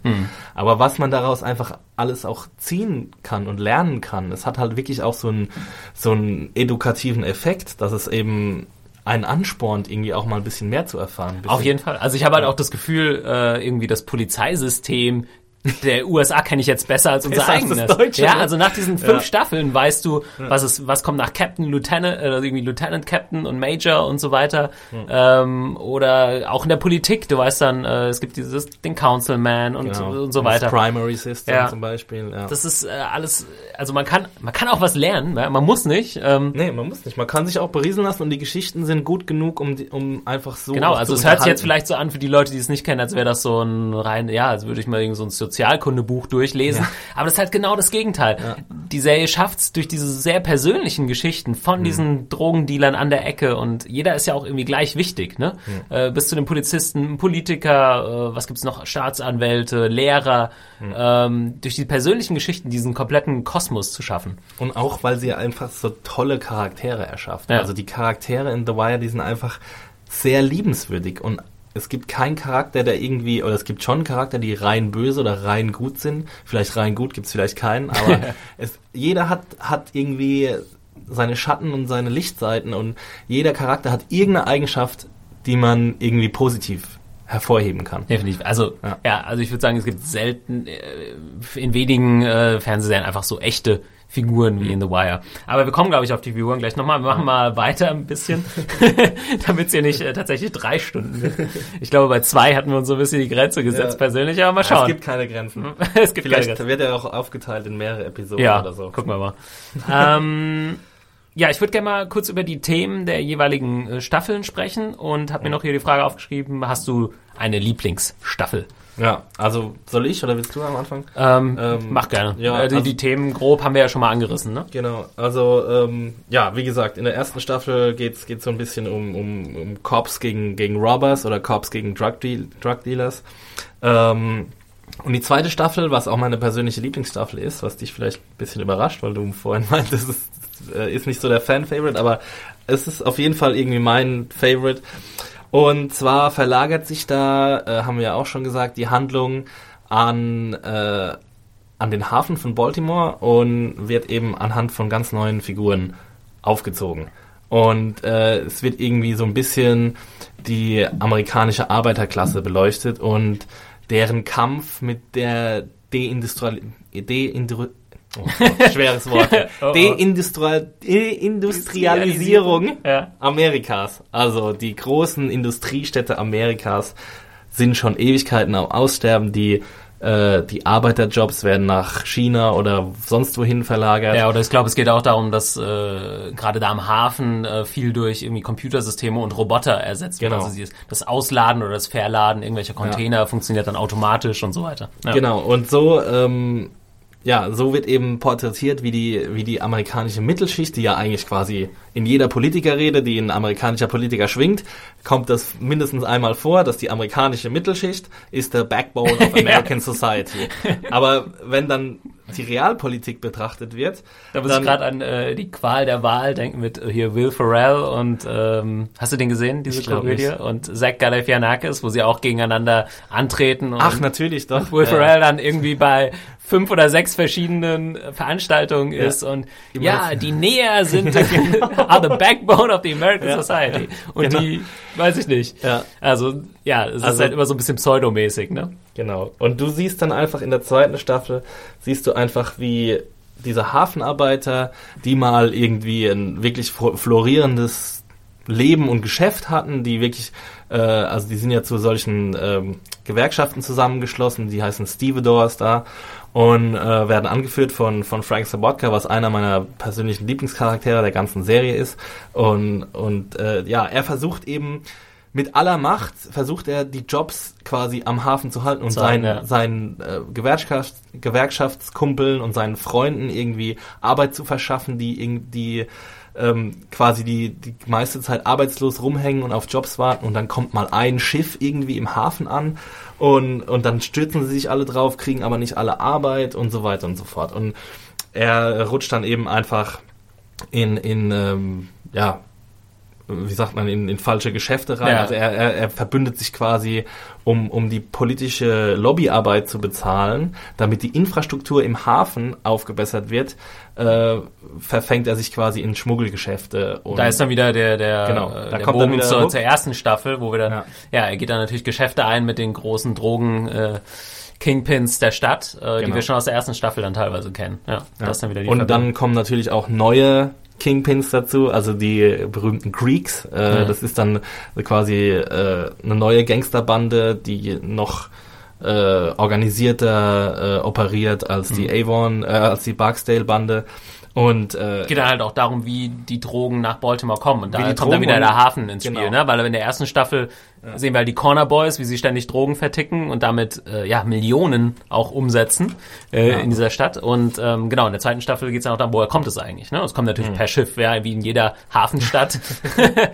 Ja, also und nicht nur, es geht ja auch nicht nur um Drogenschmuggel, sondern es geht auch um, um Menschenschmuggel, um, Stimmt, ja. um menschliche Sklaverei. Es geht um äh, ähm, ja, Schmugglerware, Hehlerware äh, allgemein, also quasi die äh, Sobotka, Frank Sobotkas Sohn und, und sein Cousin, äh, sein, also Sobotkas Neffe, sind quasi auch in Siggi. diese Nee, warte mal, Siggi, Siggi ist sein ja, Sohn Ja, und Nick Sobotka ist quasi sein äh, Neffe. Ja. Und die sind halt auch, die werden dann auch irgendwie involviert, die klauen mal einen Container und so und das darüber schaut der Vater oder der äh, Gewerkschaftsboss auch gern mal hinweg. Also sie haben schon immer so ein bisschen Dreck am Stecken gehabt, aber später äh, wird dann werden sie dann halt wirklich auch im, im Drogenhandel aktiv und dann wird's halt wirklich ernsthaft. ja, und rutschen auch wirklich rein. Und gerade äh, Siggi bringt sich dann in allerlei extreme Situationen. Genau. Nick auch. Ähm, Nick auch, ja. Und es ist auch interessant, weil sie eigentlich so, gerade Nick so ein rechtschaffender Typ ist, ja, und Sobotka selbst auch. Und äh, ich glaube, es geht auch vor allem darum, wie sehr sie gezwungen werden, dann in diese Genau. Situation reingepresst werden, ja. Jahrelang irgendwie, ja, war das das Backbone äh, von Amerika und jetzt wird so ein bisschen drauf geschissen. Ähm, Ist ja grundsätzlich, wenn wir gesagt haben, das Thema ist irgendwie die, die Individuen gegen die Institution, ist es natürlich auch eine ziemlich harte Kapitalismuskritik von Ja, David Simon. super. Also David Simon kannst du schon als sehr links, würde ich mal sagen, äh, einschätzen. Ja. Also ähm, ja, genau, du hast es genau richtig gesagt. Also sie werden quasi, äh, es, es verwandelt sich in der zweiten Staffel so ein bisschen, kommt so ein bisschen dieser ökonomische Imperativ stärker zum Tragen. Also du musst also Nick zum Beispiel hat auch eine Familie, eine kleine, er hat eine Freundin und ein kleines Kind und die liegt ihm halt ständig in den Ohren. Du musst jetzt irgendwie einen Job finden. Du musst irgendwie, wir müssen was aus unserem Leben machen. Wir, wir, wir sind jetzt irgendwie, wir haben eine Familie und wir leben immer noch im Keller von deiner, äh, von, von, vom Apartment deiner Eltern, vom Ja. Haus deiner Eltern. Und er sieht sich dann quasi gezwungen, er sieht keine andere Möglichkeit, als eben in diese illegalen, illegalen Aktivitäten einzusteigen.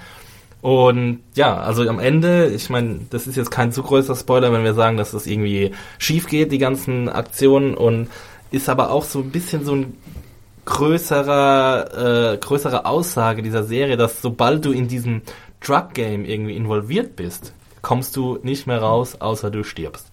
Oder du wirst verhaftet. Ja. Und das ist eigentlich so auch, was die Serie aussagt, zumindest an den meisten ihrer Charaktere. Ja. Die Leute werden reingetrieben, ob sie wollen oder nicht, auch oft. Ne? Und Ja. äh, es nimmt eigentlich, wie du gesagt hast, sehr selten ein gutes Ende. Da über die Details können wir am Ende auch nochmal sprechen.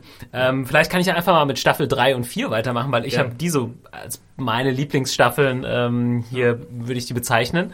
Vielleicht eher noch Staffel 4 als Staffel 3, aber ich finde, das Geile ist halt, da kommt dann alles so richtig geil zusammen, ja. Also Mhm. die ersten beiden Staffeln sind ja schon ein bisschen verschieden, weil sie so diesen kompletten Bruch haben zu den äh, Corner Boys Milieu, dann zu diesem ähm, Milieu am Hafen, obwohl es auch wieder ineinander fließt. Hm. Und gerade, glaube ich, am, im zweiten Teil der zweiten Staffel schon wieder eher beides wird beleuchtet, ja. Sowohl Ja, Figuren aus der, aus der ersten Staffel als auch auf der zweiten, Also die neu dazugekommen sind. Figuren quasi fallen gelassen. Ja, das ist halt so geil. Es Ja. wird nie eine Figur fallen gelassen, ja. Egal, wo der sich gerade befindet. Der hat Hm. immer noch irgendwie was damit zu tun. Es ist nicht einfach, klar, wenn er stirbt, ist er vielleicht tot, aber selbst dann hat es ja meistens noch Nachwehen, ja. Aber je, jede noch so kleine ähm, Figur, und da kommen wir im nächsten Punkt auch zu den Figuren drauf, ähm, hat, ja, hat auch eine Funktion. ne? Genau, ja, Also- hat, hat immer eine Funktion. Ja. Ja. Aber gut, ähm, nach der Staffel 2 mit dem Hafen, äh, Staffel 3 äh, steht die Politik im Mittelpunkt, haben wir schon gesagt. Und da geht's konkret darum, dass ähm, Tommy Carcetti, der wird da Mhm. neu eingeführt, das ist ein Councilman am Anfang. Wie kann man das beschreiben? Äh, was ist Ratsmitglied, Ja. ich jetzt mal sagen, Stadtrat. Stadtrat äh, von Baltimore, der ziemlicher Idealist ist und ähm, gleichzeitig aber auch sehr hohe Ambitionen hat und äh, mal mehr machen will aus seinem Leben. Also sagt, ah, ich bin jetzt schon zwei, drei Jahre Councilman, ich will jetzt mal mehr machen. Ja. Und der dann sogar in einer Stadt, äh, wo irgendwie, ich glaube, 60 Prozent der Bürger schwarz sind, versucht als Weißer ähm, Bürgermeister, Bürgermeister zu werden. Ja. Und darum geht's im Groben, ja. Und natürlich ähm, geht das die ganze Sache weiter mit, wie will er Bürgermeister werden? Er sagt ja, ich muss ähm, die Kriminalität bereinigen. Ja, ich bin jetzt Ja. der euer Bürgermeister für weniger Crime. Ja, und dazu muss man sagen, Baltimore, das finde ich auch richtig krass. Also Baltimore hat irgendwie sechs oder 700.000 Einwohner so um den Dreh. Das ist sowas wie Frankfurt am Main ungefähr, kann man sich genau. vorstellen.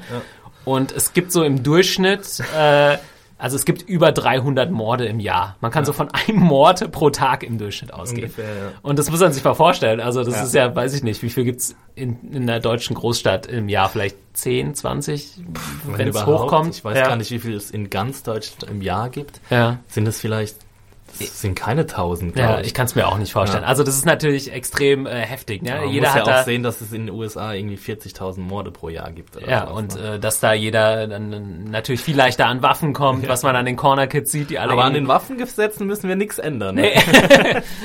Und naja, auf jeden Fall versucht Kakedi äh, damit ähm, Stimmung zu machen.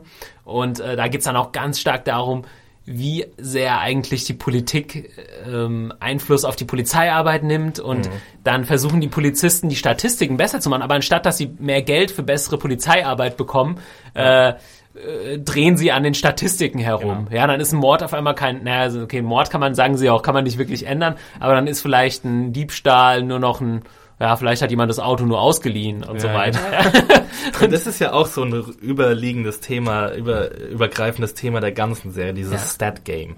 Also Genau, ja. eben die, die Bosse, die gucken nur auf die Stats. Also für die ist ein Mord kein Mord an, einer, an einem Menschen, an einer, an einer zuvor lebenden Person, sondern sie sehen nur, okay, das ist ein Mord, der steht rot in meiner Statistik und wie kriege ich jetzt den am schnellsten entweder aus meiner Statistik raus oder wie wird er am schnellsten quasi schwarz, dass er gelöst ist. Ja. Und sie brauchen eben immer, also das zieht sich nicht nur ähm, durch die Polizeibehörde und durch die Politik, sondern es zieht sich zum Beispiel auch in die, in der Schu in die Schule. Wenn wir in der vierten Staffel kommen, das Schulsystem basiert genauso auf diesem Stat-Game. Also da geht's dann auch nur noch um Zahlen. Wir kriegen so und so viel Förderung von, ähm, vom Staat, wenn wir es schaffen, so und so viel, die, die und die Prozentzahl an Schülern irgendwie durchzubringen.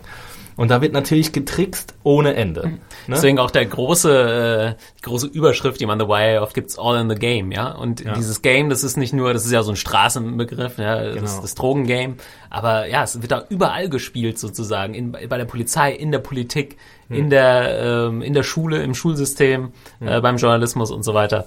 Und ja, wie du sagst, das ist äh, auf jeden Fall ein großes Thema, dieses Rumschrauben und weiß nie was richtig machen. Das ist ja auch Ja, die, die genau. große Kritik so. Und das ist geil, das Geile in der dritten Staffel, das ist eine meiner Lieblings-Storylines auch, glaube ich. Da gibt's dann einen, ich glaube, Captain ist es ja, Bunny Coven, Genau. der kurz vor seiner Rente sozusagen steht, so eine alte klassische Trop irgendwie. Ja. aber nicht so äh, klischeemäßig ausgebaut. Er steht kurz vor der Rente und fragt sich, er, er, er fährt dann auch einen Abend, das ist super geil, äh, irgendwie durch seinen Hood und guckt sich an und sagt, ich habe eigentlich nichts verbessert. Ja. Er Genau. wird dann sogar selbst von so einem kleinen Drogenjungen angesprochen, ob er Ja. Drogen kaufen will, obwohl er mit seinem Polizeiauto da durch will. Und er zeigt ihm seine Polizei mit, zu dem kleinen geil. Jungen ist einfach scheißegal und er dreht irgendwie das Polizeiradio auf und der so, ja, you want anything? You Ja. want anything? Oder, Das ist "Well, aber auch- get, get the fuck off. Das ist aber auch so eine geile Figur, die kommt ja öfter mal vor, die immer so als ein bisschen doof beschrieben wird, bezeichnet wird. Der wird Aber auch nochmal verarscht von, von zwei anderen. ja, Von Herc. ja, ja, genau. Äh, aber auch gerade wieder das Schöne, selbst die kleinste Figur, die vielleicht nur drei, vier Szenen über fünf Staffeln hat, hat irgendwie eine, einen Charakter. Und er ist auch wieder irgendwie sympathisch. Ja, ne? Er ist zwar voll der Mega-Trottel, aber irgendwie so, man Total. freut sich immer, wenn man sieht. Ja. Und was äh, Bunny Coven dann über diese dritte Staffel versucht zu machen, dieser Captain, ist, äh, er sagt, ja, das bringt doch nichts, ey. Dieses ganze Drogengeschäft, äh, Geschäft, das bringt uns halt nur die Morde, äh, hohe Crime Rate, ja, hohe Kriminalität. Ähm, bringt es wirklich was, was wir hier machen? Nämlich irgendwie ständig äh, an, zu den Corner Boys hinfahren, die verhaften. Aber im Endeffekt, äh, und das ist ja auch ein großes Thema von David Simon, trifft's nie die Großen, ne? Genau. Nur die kleinen, äh, Ja. die die Pawns, äh, ja, so die Bauern. Es gibt ja in der ersten Staffel diese Analogie zum Schach, ja. Genau. So die Bauern, die sterben schnell, aber den König oder die Königin, die nimmt man eigentlich so gut wie nie gefangen.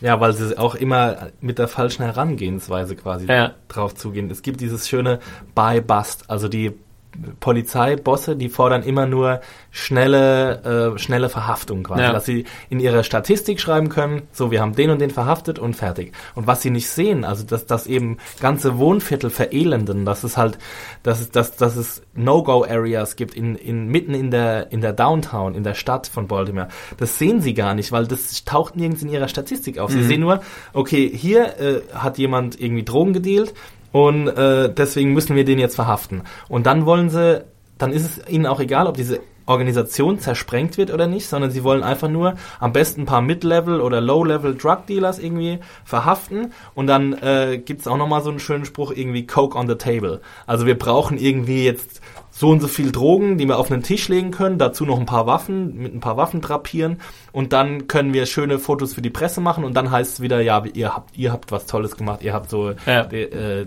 den, den Drogenhandel ähm, durchbrochen quasi. Genau, also das ganze System ist so kaputt, dass immer nur jeder nach seinem eigenen Vorteil schaut. So Ja. Politiker schauen nach dem, die Polizisten nach dem, aber niemand guckt so auf das große Ganze. Und, Genau. ähm, Aber das ist auch, also es schaut jeder nach seinem Vorteil oder vielleicht auch einfach versucht jeder irgendwie am Leben zu bleiben oder seine Stellung zu wahren. Also er versucht irgendwie ähm, auf dem Level zu bleiben. Niemand will wieder zurück irgendwo hin, sondern äh, jeder hat Angst vor dem sozialen Abstieg.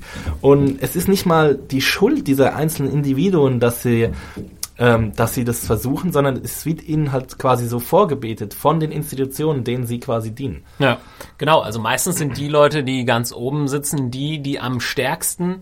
Ja, wir haben äh, Rawls irgendwie in der dritten Staffel als Polizei. Was ist er, Major dann? Er ist Major von der Homicide Division. Genau, ja. Also von der äh, Mordkommission. halt wirklich, der ist, der am härtesten mit dem Daumen drauf geht und dem eigentlich gute Polizeiarbeit scheißegal ist, ja. Ja, Der ist genau. froh, dass er ist. Aber weil er halt auch wieder Druck von seinem Polizeichef Ja, Burrell oder- kriegt.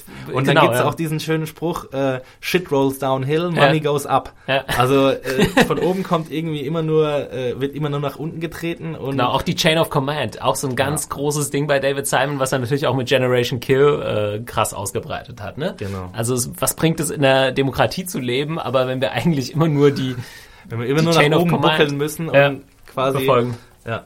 Ähm, genau, und was Bunny Colvin, um das mal zu Ende zu bringen, äh, versucht, ist halt zu sagen, was, was, was können wir machen? Ja, das bringt doch nichts, ja, dieses Hm. rein immer äh, kleine Low-Level-Dealer und so festnehmen. Äh, da versucht er so ein, in, ja, auf illegale Weise sozusagen so eine Free Zone in Baltimore einzurichten, wo Genau. Drogen äh, dann legal werden. Mhm. Und hat damit auch ein ziemlich, äh, muss es natürlich im Rücken seiner Vorgesetzten machen, weil das nie, ähm, nie durchge durchgehen würde bei denen, ja. Es läuft alles geheim ab und das Schöne ist aber dann ja auch wieder, dass er wieder seinen Einfluss nutzt, um bei seinen Untergebenen quasi diese Idee durchzudrücken. Mhm. Weil es gibt ein paar, die sagen irgendwie, nein, das können wir auf keinen Fall machen. Wenn das rausfliegt, dann verlieren wir alle unsere Jobs. Und er sagt Ja, wir verlieren aber, auch unseren Respekt irgendwie. Ja, ne? Wir wollen, genau. ey, was soll denn das jetzt? Wir können den Dealern da auf der Ja. Straße nicht mehr sagen, dass sie nicht dealen will.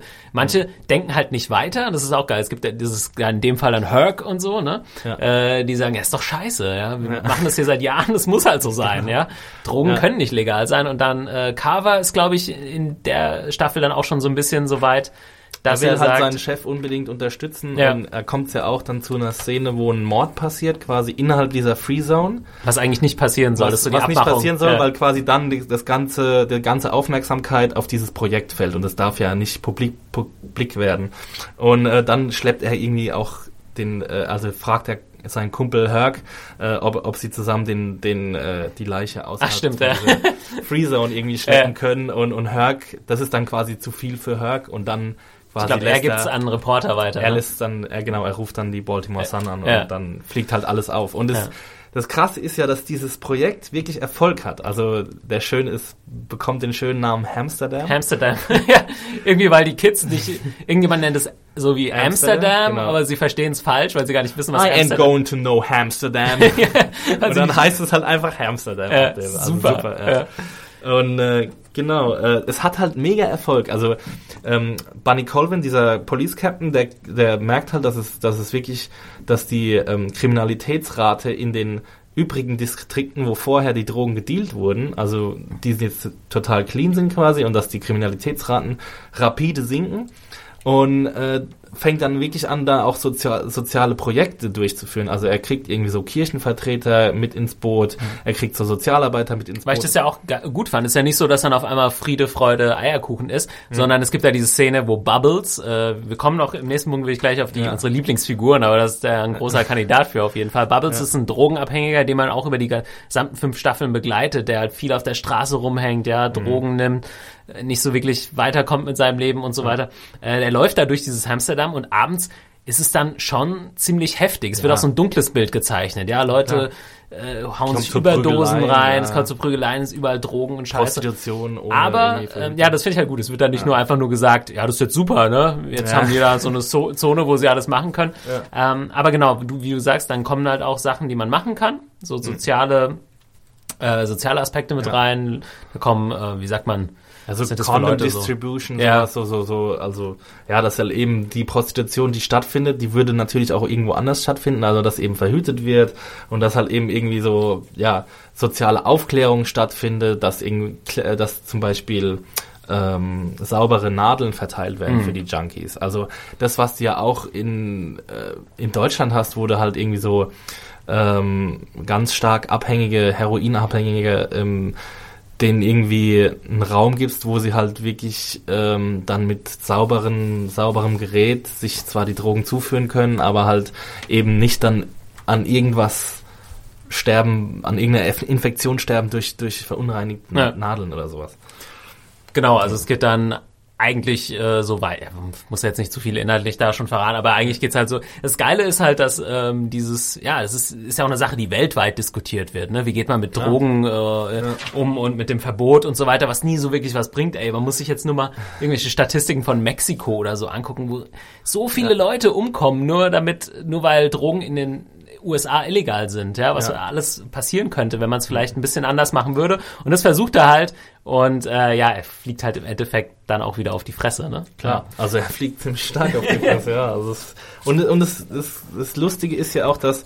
Aber sowas habe ich halt auch nie in der, und das nochmal zum Unterschied zu so einer normalen Cop-Serie oder so ja. zu kommen, ne? Also was da alles reinfließt, sowas siehst du halt nicht ja. in der anderen Serie, ja. Ja, also... Geht nicht darum, dass, ich glaube, ich weiß nicht, ob ein Polizist in dieser Serie jemals seine Knarre abfeuert. ich glaube nicht in The Wire. Ja, ja doch, Presbeluski. Einmal in die Wand. ja.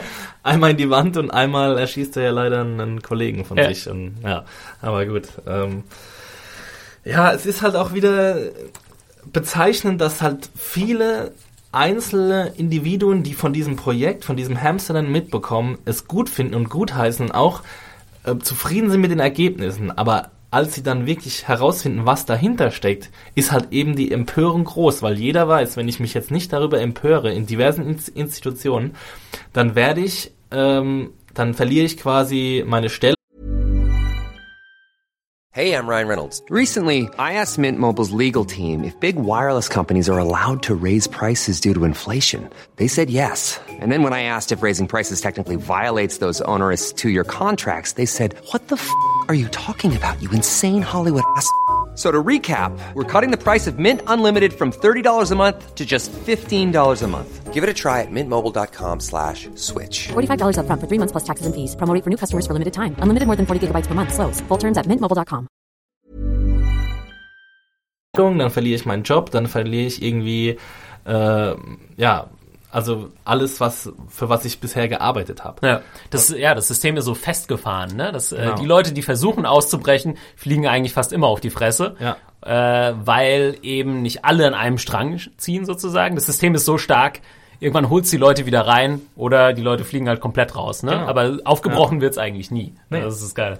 äh, oder das nicht so geile, ja. Es ist, es ist, es ist realitätsnah. Ja, das einfach. ist, das ist halt einfach, am Ende der Serie ist alles wieder, wie es vorher war. Da ja. sind extrem viele Leute irgendwie gestorben ja. und niemand hat irgendwas erreicht. Ja. Und das ist halt irgendwie so das traurige Bild. ich glaube, es gibt ähm, in, der, in der ersten Staffel sogar schon den Satz von McNulty, einer der Polizisten, der sagt, ja, ist doch scheiße mit diesem Drogenhandel. Könnt ihr das nicht wie jeder andere, die verkaufen? Ja, Autos werden auch verkauft, ja, Lebensmittel verkauft, da bringt ja. sich niemand um. Warum müsst ihr euch umbringen? Das beim, sagt sogar D'Angelo. Das sagt sogar einer der Drogen. Äh, ah, ist das D'Angelo, ja? Genau. Der sagt es, der fragt, der fragt sich halt einfach irgendwie, ja, Wieso können wir nicht, alles andere auf der Welt wird irgendwie verkauft, ohne Blut zu, zu vergießen, warum können wir nicht auch einfach Drogen verkaufen? Und das ist ja auch ein Gedanke, der dann lustigerweise von einem der Drogenbosse Stringer Bell später wieder aufgenommen wird. Ja. Der will dann irgendwie in der späteren Staffel, also erstmal äh, Das ist ja auch ein großer Teil der dritten, das habe ich jetzt noch gar nicht Ja. angesprochen, dass er Genau. versucht, den Drogenhandel so ein bisschen zu ökonomisieren, weniger Ja. brutal zu gestalten, einfach weil er mehr Kohle machen will.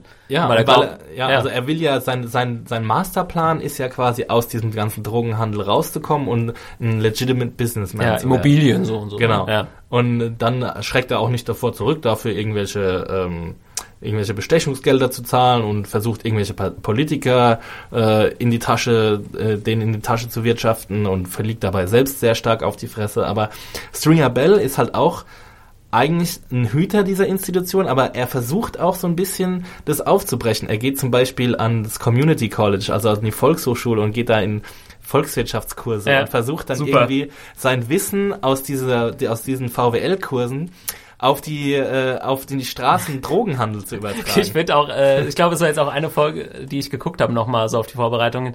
Ähm, da macht er Stringer Bell, gespielt von Idris Elba, äh, den, Genau. das ist einer der wenigen, den man wahrscheinlich äh, gerade danach dann jetzt äh, Ja, danach. War halt sein Sprungbrett, ne? äh, kennengelernt hat. Ja. Jetzt bei Pacific Rim mitgespielt, spielt Mandela und so weiter. Mhm. Ähm, er hat da so eine Sitzung mit seinen Corner Boys, ja, das sind die Jungs, die irgendwie Drogen verkaufen an der Ecke. Robert's Rules of Discussion. Genau, und er baut das so wie so ein altenglische, Ja, wie so eine äh, Parlamentssitzung wie so eine oder so, Parlamentssitzung auf. Man muss die Hand heben, wenn man was sagen will. Und ähm, es gibt, ja, dann darf auch nur, dann muss man aufstehen. Und der, der das Wort hat, darf auch nicht unterbrochen werden und so weiter. Und dann fährt er einmal so aus der Haut, Ja. ne? dann wird er unterbrochen und dann hält ihn aber quasi selbst nicht mehr. Genau. Dann Und obwohl dann seine Nummer zwei sagt dann so, ey, Ja. aber jetzt müssen wir uns schon dran halten, ne, was ihr gesagt habt. Aber das ist geil. Also wieder auch eine Sache, die würdest du nirgends woanders Mhm. sehen. Die ist vielleicht jetzt auch nicht so passiert im wirklichen Leben, aber die Ja. nimmt man den Figuren auch ist halt extrem eine ab. super Story, ne? Ja. Also ich meine, es ist eine unglaublich interessante Charakterbildung, wenn du sagst, so ein Drogengangster, der wahrscheinlich schon irgendwie zig Morde auf dem Gewissen hat, der versucht jetzt irgendwie aus diesem ganzen äh, Zyklus auszubrechen und, und geht jetzt einfach an die Uni und will irgendwie das alles übertragen und er versucht ja auch so ein bisschen, er versucht ja später auch diesen Co-op zu bilden, also Ja. mit anderen Drogen, Drogendealern und will halt einfach das Territorium unter sich aufteilen und sie sollen alle die gleichen Drogen bekommen und dann kann jeder einfach Geld verdienen, ohne dass Blut vergossen wird. Genau. Und Avon, sein Partner eigentlich, Genau. er ist halt eher so der Oldschool-Gangster Genau. und es geht ihm auch viel um Ehre und, so weiter. Sein Territorium, das Sein er Territorium. quasi blutig erkämpft hat, das Ja. will er halt auch halten. Und Ja. er will keine anderen Crews und auch vor allem nicht von der fucking Westside. äh, nee, von der Eastside. Oder von der Eastside, genau. Er ist Westside. Proposition Joe ist von der Eastside und, und er ist von der Westside und, und, äh, und ja genau, er ist, er, er ist quasi der Hüter dieser Institution Drogenhandel und äh, Idris Elba, Stringer Bell versucht da irgendwie auch auszubrechen. Und es Ja. zieht sich einfach durch alles. Das ist Super. Da würde ich sagen, wir sind jetzt schon so bei den Figuren drin. Ähm, ich sage jetzt nur noch ein, zwei Sätze zu den, weil ich gesagt habe, Staffel 3 und 4 sind meine Lieblingsstaffeln. 3 haben wir jetzt ausführlich drüber gesprochen. 4 geht's um das Schulsystem, was ich da geil fand. Da habe ich am Anfang gesagt, boah, jetzt führen die nochmal äh, so eine Reihe neuer Figuren ein. Da werden so ein paar Jungs eingeführt, die so siebte, achte Klasse oder sowas sind. Genau, sie kommen in die achte Klasse. Und ich dachte so, puh, eigentlich habe ich jetzt mit den Leuten, die da sind, da sind ja irgendwie 30 Figuren schon. Ähm, da habe ich doch genug, da will ich jetzt gar nicht so, aber das hat dann so geil funktioniert. Nach zwei Staffeln habe ich gesagt, geil, das passt so perfekt und es geht einfach perfekt weiter. Also deswegen fand ich Staffel 3 und 4, ähm, 4 geht's dann halt darum, wie kommen diese, wie werden diese Kids eigentlich zu den Corner-Kids, die wir vorher schon so oft gesehen haben, die noch so zwei, drei Jahre älter sind. Also was läuft schief im Schulsystem? Ich meine, das kann man sich eigentlich hier in Deutschland kaum vorstellen. Ich meine, das das staatliche Schulsystem in Deutschland ist immer noch relativ gut. Also ich kenne jetzt wenige Leute, die irgendwie auf eine Privatschule gegangen sind. Ja, wir wahrscheinlich auch nicht. Ähm, man geht in der Regel einfach ganz normal auf die Schule für Umme, ja, man muss nichts zahlen. Und in den USA ist es halt so, sobald du eigentlich Kohle hast, äh, zahlst du für eine Privatschule und dementsprechend sind die staatlichen Schulen auch völlig unterfinanziert und ähm, runtergekommen. ja, heruntergekommen und die Kids haben oft, und das ist sehr geil erzählt, nicht, aus verschiedenen Gründen nicht die Möglichkeit, irgendwas Richtiges zu machen und die haben auch überhaupt keine Perspektive. Und äh, ja, dann geht's darum, wie halt eben diese Jungs von der Schulklasse dann so langsam auf die Straße getrieben werden, ne? wo sie Genau. dann so sagen, pff, ich brauche keinen Schulabschluss, das bringt mir eh nix. Ja, Ja. weil sie auch keine anderen Vorbilder haben und weil, also weil ihre Lehrer überfordert sind, da haben wir auch eine sehr schöne Storyline, dass ein Polizist, der ähm, am, an, an, Presbo? am, am Presbo, genau, der am Anfang als völliger äh, völlig unfähiger ähm, Bulle eingeführt wurde, der nur dank seines einflussreichen ähm, Schwiegervaters, der irgendwie Captain in einem anderen District ist, da Karriere machen konnte, aber der halt sobald er irgendwie das Büro verlässt, nur Scheiße baut. Ja. Und der, ähm, am Ende der dritten Staffel kommt es eben so weit, dass er aus dem Polizeidienst entlassen wird und muss sich eine neue Karriere suchen und will halt eben Lehrer werden. Und er wird dann halt wirklich so, wie, also wirklich so krass ins kalte Wasser geworfen. Er ist so Fish out of water und kommt halt einfach Als so. Weißer, ne, in der Schule, als wo Weißer hauptsächlich so schwarze Kids in sind. so eine inner, äh, inner City School, wo wirklich wahrscheinlich 90 oder wahrscheinlich 100 Prozent irgendwie schwarze Kinder unterwegs sind. Und, äh, und wird dann wirklich einfach nur, also bei lebendigem Leibe quasi aufgefressen. Ja. Aber schafft es dann irgendwie durch seine Beständigkeit und dadurch, dass er halt wirklich Motivation hat und in den Kindern irgendwie was entdeckt, schafft er es, äh, zu bestimmten Kindern Zugang zu finden, was aber dann sobald quasi sie außerhalb seines Einflussbereichs sind, wieder komplett auf den Kopf gestellt werden. Also er, er hat wirklich eine gute Beziehung zu so einem Jungen, der ein Weise ist oder dessen, dessen Mutter, glaube ich, ähm, drogenabhängig ist und zu der er nicht mehr Duki meine Duki, ich. ja, ja. Genau. Und dann versucht er ihm ja auch wirklich zu helfen und ach, die Story von Duki ist einfach auch so herzzerbrechend. Also er, ja, er landet dann einfach am Ende auch auf der Straße und Ja.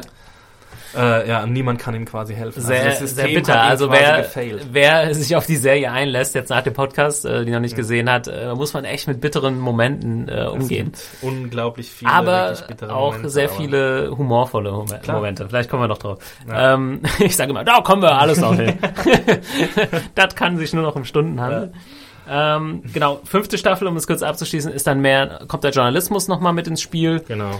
Ähm, ja, ich würde sagen, wir gehen trotzdem nochmal einen Schritt weiter, bevor wir die Staffel jetzt noch komplett auseinandernehmen. Aber ja, man kann Wir können ja vielleicht einfach mal die Institutionen zusammenfassen. Ich habe sie mal Ja. äh, aufgeschrieben. Also die Institutionen, die betrachtet werden quasi innerhalb der, dieser fünf Staffeln. Das ist einmal die Strafverfolgung, der Drogenhandel, die amerikanische Arbeiterklasse, zu einem gewissen Teil auch Konzerne oder, ja sagen wir mal, das kapitalistische System im Stimmt, ja, so ein bisschen Immobilien, äh, Ähm, Sachen. Genau, also Politik, Korruption, äh, Schule und Medien. Also das sind so die Institutionen, die ja all, uns allen quasi täglich in unserem Leben begegnen. Ja. Und deswegen ist es auch, auch wenn ich auf die Gefahr hin, dass ich mich wiederhole, einfach eine zeitlose Geschichte, die nicht nur nach Baltimore passt, sondern in alle postkapitalistischen Gesellschaften Ja, quasi. die ist jetzt immer noch genauso aktuell wie halt eben vor ein paar Jahren, vielleicht Genau. noch aktueller, ja. Also, ja. ähm, Deswegen kann jetzt- man das auch immer wieder gucken. Ja, also ihr merkt schon, wir sind, das ist krass ist, wir reden jetzt über die Serie schon über eine Stunde, ohne halt echt Detail, ins Detail zu Haben wir gehen, schon aber ein paar Charaktere ja, irgendwie angesprochen? kaum, ja. Und da will ich jetzt äh, auch zu kommen.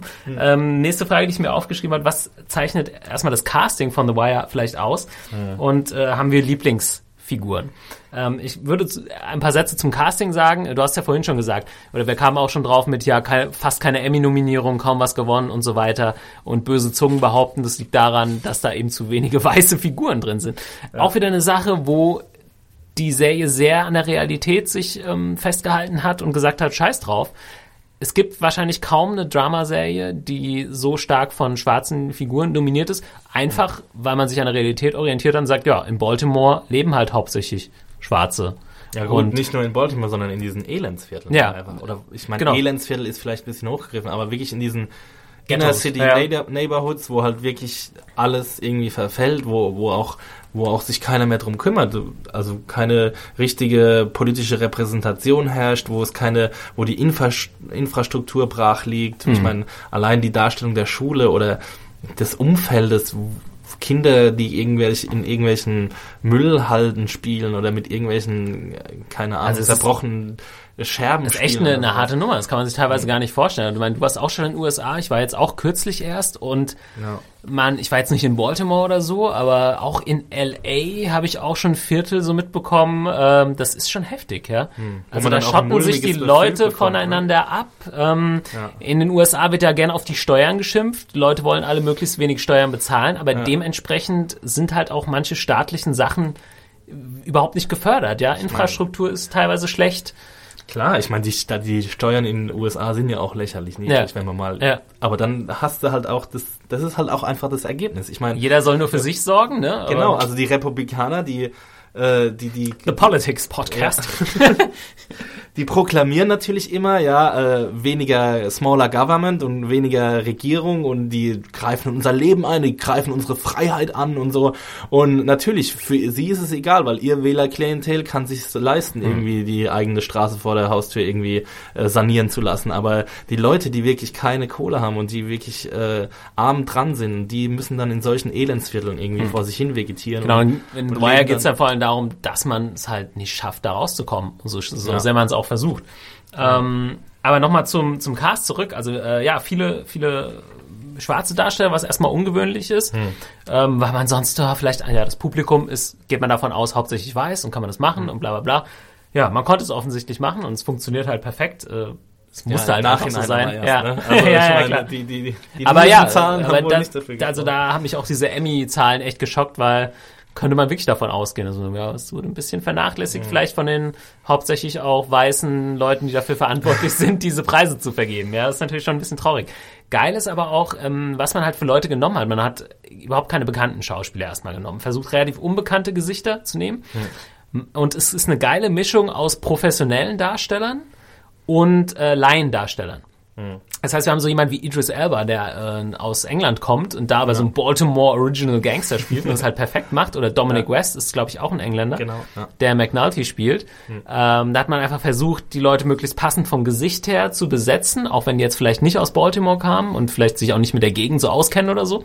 Und auf der anderen Seite hat man das versucht auszugleichen mit so kleine Rollen werden dann von Leuten, die wirklich aus Baltimore kommen und da vielleicht aufgewachsen sind, die vorher gar keine Schauspieler waren, äh, verkörpert. Es und das macht dann nochmal welche- diesen Realismus aus. Extrem, extrem geil. Man denkt so, ey, was sind das für Leute? Die siehst du auch sonst nicht im Fernsehen. Ich sag nur irgendwie Snoop, Snoop Pearson. Bestes Beispiel, es ist ja. ein Mädel, äh, die quasi ein professioneller Killer ist für so eine Drogengang. Ja. Und auch tatsächlich im echten Leben, glaube ich, mit 16 oder so jemanden umgebracht hat und dann im Knast war und so weiter.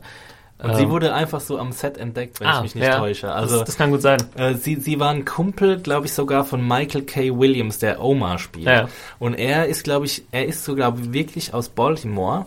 Und er kannte sie irgendwie und am Set hat sie ihn besucht und hat dann einfach mal so äh, salopp gesagt die Fresse aufgemacht und äh, dann hat irgendein Regisseur oder vielleicht war es sogar David Simon selbst, hat ihr irgendwie zugehört und gemeint, die Frau brauche ich unbedingt in meiner Serie so.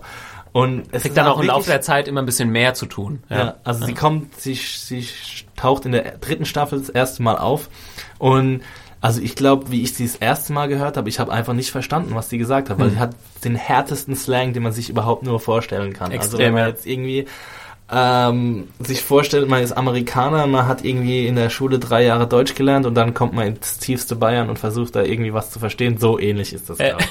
und ich habe auch ehrlich gesagt lang nicht gewusst, ob das ein Mädel ist oder ein Typ. Ja, sie hat Also, sowas ähm, Sie hatte halt was sehr buschikoses, ne? Und sehr hat männliches. immer so weite sie Klamotten sie an. äh, passt sich, was, was den Style angeht, natürlich an ihre Umgebung an. Hängt eigentlich Ja. nur mit Jungs rum. Und ja, sieht halt aus wie so ein Straßengangster, ne? Und äh, Ja. ja. Und das, also gibt's auch viele andere schöne Beispiele dafür. Also auch bei den, Char- bei den Charakteren wurde es ja erstmal so gemacht, dass, dass, ähm, dass viel aus der Realität, aus der Lebensrealität von Ed Burns und David Simon genommen wurde. Also zum Beispiel McNulty basiert so ein bisschen auf Ed Burns.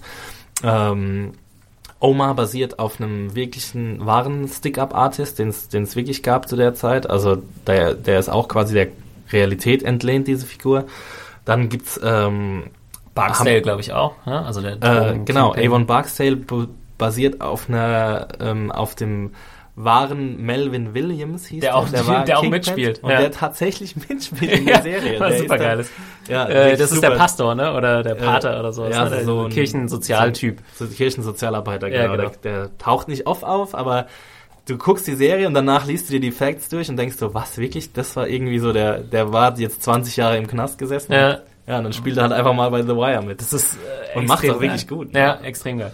Ähm, jetzt müssen wir echt mal auf ein paar Figuren, weil wir haben jetzt so viel über Themen und Themenkomplexe und so gesprochen, ähm, auf ein paar, weil die Serie lebt ja nicht, äh, wie, wie ich sag's dann gern nochmal, das ist ja keine akademische Abhandlung von diesen Themen, auch wenn sie es jetzt manchmal hier so anhört. Aber die lebt ja extrem von diesen Figuren, die so Ja. geil gezeichnet sind, ja, Äh, die aus allen Okay, das Interessante ist erstmal, ähm, die Figuren kommen aus allen Bereichen. Ja, ähm, wir haben einen, ja, wie kann man das sagen? Niemand ist wichtiger als der andere. Ja, nur weil er jetzt irgendwie äh, Polizist ist oder oder Staatsanwalt oder sonst irgendwas, ist er nicht wichtiger als der Corner Boy.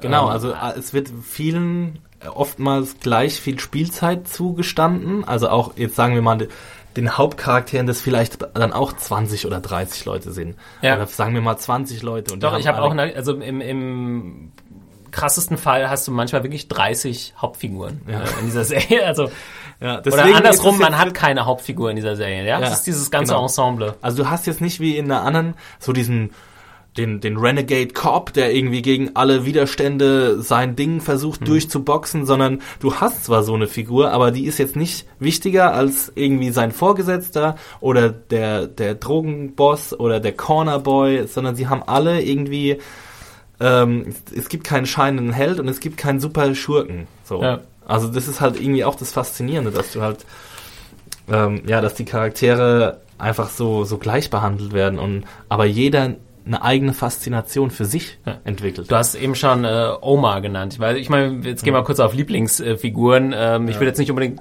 Ja, es ist halt, also ich finde es extrem schwer. Also ich ich habe meine, jetzt wir könnten theoretisch auch einfach so ein bisschen erzählen, welche Figuren halt vorkommen. Einfach Ja. zu jedem irgendwie zwei, drei Sätze verlieren. Ja, das, ob wir das schaffen. Aber wir können ja mal Oder, so oder die, wir machen Lieblingsfiguren. Wir machen also die Lieblings-wichtigsten äh, Figuren, ja? Und da ist eben schon Oma, Stick-Up-Artist, vielleicht denkt jetzt auch wieder jemand, hä, was, was geht da überhaupt ab? Keine Ahnung, ich, mir war der, der Job jetzt auch nicht bekannt, wirklich, vor, bevor ich diese äh, Serie gesehen habe, jetzt so direkt nicht. I Also Oma- rob drug dealers. ja, so sieht's aus.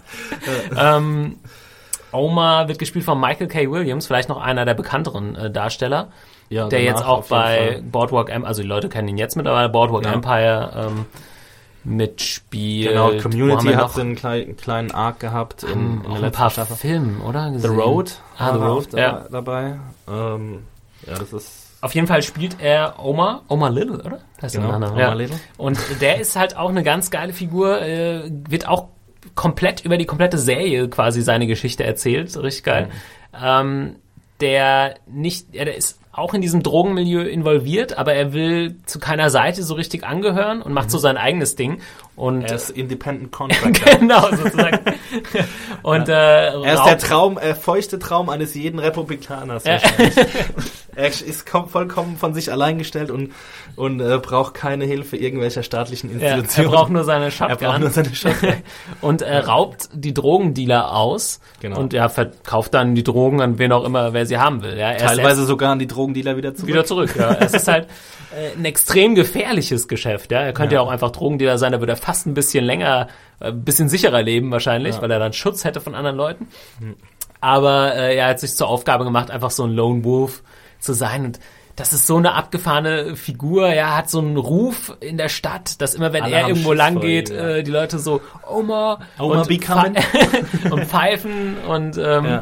Und er pfeift ja auch immer so Kinderlieder. Ne? Stimmt, ja, wenn er kommt. Genau. Ja, das ist so teilweise so bizarre Bilder, wenn er dann mit so einer schutzsicheren Weste und einer Pumpgun durch die Straßen Einfach läuft. so mitten am helllichten Tag. Ja, mit aber ich habe Ja. und auf die Leute links und rechts weglaufen Ja. und hat so einen Respekt vor ihm. Und ein, teilweise muss er nur an die Verstecke der Drogendealer anklopfen und sie schmeißen ihm schon das, das Dope vor die. Ich glaube, es gibt auch so eine geile Szene, äh, wo er morgens nur was einkaufen geht, weil er keine Fruit Loops mehr hat, sozusagen. Honey Nut, Honey Honey Nut, Honey Nut, sehr schön. Und ähm, sich dann an eine Wand stellt und eine Kippe raucht, so auf der Genau. Straße, und dann auf einmal neben ihm so ein Sack Drogen aus dem Fenster geworfen wird. Und er hat auch nur seine Pyjamas an ne? Ja. und hat aber die fette Gun irgendwie hinten drin Nee, stecken. nee, er äh, legt hat die er- Gun vorher weg, weil er sie, er hat nur seinen Bademantel an. Er, er zieht findet keinen kein, er äh, findet, Platz zum Wegstecken. genau, und denkt ne? sich so, ah fuck, ich kann jetzt auch mal zwei Minuten ohne Knarre vor die Tür gehen. Und Ja. dann passiert halt Das Genau. äh, Wahnsinn. Ja. Ja, und Und es d- ist so eine Situation funktioniert halt auch nur in Staffel drei oder vier, wenn du weißt, wer diese Figur ist, was die für einen Ruf hat in der Stadt. Und das ist so geil aufgebaut, dass dann solche Szenen so gut funktionieren. Ja, Ohne viele Fall. Worte. Das ist dann ja. ein riesiger Payoff auch Ja. einfach, ne? Also so. Das ist auch ähm, eine, ne- wirklich eine, eine Situation, wo du schmunzelst und dann überlegst du dir noch mal kurz, dass es so eine Figur wirklich gab. Also natürlich diese überhöhten Szenen, die kann natürlich keiner wissen, ob das wirklich passiert Ja. ist. Aber, aber ja, du kannst es dir irgendwie vorstellen, dass es wirklich diese Figur gab und dass der einfach mit seiner Shotgun rumgelaufen ist und dass jeder mega Schiss vor ihm hatte. Ja. Ja. Aber gleichzeitig, also für, als Zuschauer für uns noch eine ziemlich sympathische Figur ist. Er hat halt auch äh, irgendwie seinen eigenen Code. Genau, der Code, ganz wichtig bei Omar. Ja. Ähm, er verfolgt halt quasi, code. Ja, genau. Also er, äh, deswegen hat er auch so ein bisschen Respekt bei den Polizisten, die ihn natürlich auch alle kennen, die ihm auch immer wieder versuchen, irgendwie irgendwelche Morde nachzuweisen, weil sie wissen, er richtet seine Pistole auf jeden Fall, also er hat ein paar Morde auf dem Gewissen, aber sie haben halt keine Beweise dafür. Aber Vor er allem hat gegen Drogendealer. Genau, das ist sein Code. Er, er, er richtet seine, seine Pumpgun nur auf Leute innerhalb des Game. Ja. Also, the game stay the game und alle innerhalb des Games, die sind quasi freiwillig für ihn. Aber alle außerhalb, da wird er niemals irgendwie seine, äh, ja, seine Waffe auf, auf Ja. jemanden richten oder auch Gewalt gegen jemanden Ja. ausüben. Genau, das ist halt eine, eine Figur, die in dem Sinne jetzt wahrscheinlich auch im Blick von David Simon nicht so einen größeren Schaden anrichtet. Der hat sich mit der Situation Ja, genau. angefangen, er verbessert die Situation nicht, ja, Nee. aber er verschlechtert sie auch nicht, wie es vielleicht manche andere Leute Ja. tun. Oder er nutzt sie auch in dem Sinne nicht aus, oder er nutzt auch Leute nicht aus. Er, er, er, so ein bisschen ist er ja so eine Art Robin Hood-Gestalt, Ja. auch wenn er nicht den Armen unbedingt was zurückgibt, aber... äh, Teilweise, ne? Teilweise, Ja. stimmt, ja. Er hat ja auch ähm, teilweise ein paar, paar so Associates und auch ein paar Bekannte, denen er dann auch mal irgendwie was zusteckt oder Mhm. so. Und ähm, ja, also es ist wirklich eine, eine sehr, sehr faszinierende Okay, Figur, muss man willst du sagen. noch äh, über, also wir können noch ein, zwei äh, Figuren ansprechen. Ich wüsste jetzt gar nicht meine Lieblingsfiguren, also Hm. die, die extrem, die besten Geschichten, da würde ich jetzt noch mal Bubbles äh, reinwerfen, ja? Ja, also Bubbles ist ja auch so ein bisschen... Willst du noch mal kurz erklären, wer er überhaupt ist? Oder? Ja, also ich hab vorhin schon kurz gesagt, er ist ein Drogenabhängiger. So erstmal Genau. einer, der äh, quasi ja, Konsument ist, der halt äh, quasi der, der Kunde ist von den Leuten, die auch am Anfang in der ersten Staffel so ein bisschen im Vordergrund stehen, die Leute, die nämlich eben an einem Drogenhandel verdienen. Die Mhm. Corner Boys verkaufen immer diese Schlur Typen, die da halt angeschlurft kommen, ja. Ja. Und das ist auch echt extrem. Also habe ich Sachen, habe ich auch eine Reportage in den USA gesehen, dass es wirklich nicht übertrieben ist, ja. Hm. Da gibt es äh, halt Leute, die halt auf der Straße leben, extrem drogenabhängig sind Hm. und die sehen halt dann auch so aus. Er sieht halt extrem fertig aus. Und die Ähm, Gewalt, die dann auch herrscht. Ne? Genau, die Sie Gewalt versuchen ja, er, er jeden Tag Kumpel, muss er irgendwie darum Ja. kämpfen, seinen Hit zu bekommen, weil er nicht Ja. anders kann, weil er abhängig ist Genau. und ähm, setzt sich da unglaublicher Gefahr auch aus. Ja, weil und er, er und sein Kumpel, da gibt's eine schöne Story in der ersten äh, Staffel, da versuchen sie Geldscheine irgendwie zu fälschen und kopieren die einfach nur Mhm. Ja. so, ne? Auch nur auf einer Seite. Und dann, sein großartiger Trick ist es, einen echten Geldschein mit einem unechten Geldschein Zusammen. zu verwechseln Ja. und dann so ein bisschen Kaffee drüber und so und die sind zwar weiß, äh, Money be green, Motherfucker. Ja. Und, und dann werden sie halt auch erwischt und werden halt einfach aufs Übelte, Übelste verprügelt. Und sein Kumpel, mit dem er immer abhängt, der kommt dann auch wirklich ins Krankenhaus, muss einen Katheter tragen und Mhm. alles. Und, und er realisiert dann halt immer wieder so, okay, das ist einfach, er wird nicht lange leben, wenn er, wenn er diesen Lebensstil quasi weiter äh, fortführt. Und das ist halt auch so eine herzzerbrechende Geschichte, wenn halt Bubbles fünf Staffeln lang versucht, wirklich immer wieder versucht, auf die Beine zu kommen. Und er hat ja auch so ein bisschen Unterstützung von einer, von seiner bekannten Kima Greggs, die bei der Polizei arbeitet Mhm. und ist, äh, liefert ihr quasi Informationen und hilft ihr auch irgendwie ähm, die die die Verdächtigen zu identifizieren. Ja. Da hat er auch so ein schönes äh, Spiel mit seinem Hut, der, der, der rote Hut, den setzt er immer jemandem auf, äh, den er halt identifizieren will. Und äh, ja, genau. Und ähm, es ist halt wirklich eine der mitreißendsten Geschichten, weil er so ein Grund herzensguter Mensch ist eigentlich und irgendwie einfach nicht von diesem aus dieser Drogensucht Ja, rauskommt. ja da wäre auch wieder das, das äh, Thema von einer Person, die versucht, aus dem System, in dem sie feststeckt, Genau. auszubrechen und Ja. es extremst schwer hat. Und das ist ja auch krass, weil zum Beispiel sein Kumpel, obwohl er extrem heftig verprügelt wurde, ähm, ihm immer vorwirft, dass er halt ein Snitch ist, ein Genau. Verräter, nur weil er Ja. Informationen über Drogenhändler Ja. an die Polizei abgibt, was auch so ein bisschen gegen den Code der Straße ist. Ja, klar. Ich meine, auch sogar die Drogenabhängigen, die wirklich die ärmsten Schweine und die allerletzten in der Hackordnung sind, Ja.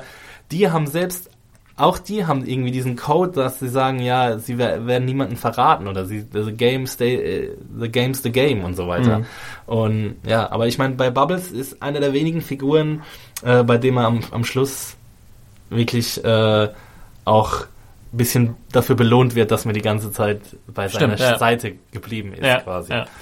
Ähm, vielleicht um jetzt mal, ja, will ich noch mal ganz kurz auf eine komplett gegenteilige Figur sozusagen eingehen, weil wir jetzt immer von den Leuten gesprochen haben, die versuchen auszubrechen, aber es nie so wirklich schaffen. Und ähm, in der dritten Staffel kommt äh, Marlow Stanfield äh, dazu, ähm, ein junger Drogendealer, der versucht, äh, ja, quasi den, die alte Rangordnung so ein bisschen zu ändern. Und er will jetzt der Kingpin äh, sein, nachdem es Avon ist, äh, vorher gewesen ist Avon Barksdale. Und äh, ich komme jetzt nur drauf, weil das Krasse ist, dass wir dann halt die Leute haben, die so einem bestimmten Code folgen, wo alles, dadurch bleibt alles irgendwie ein bisschen gleich, es verbessert sich irgendwie nicht, ja. Äh, Alle machen so ihr Ding und Leute, die ausbrechen, werden zurückgerufen oder mit Gewalt irgendwie zurückgehalten.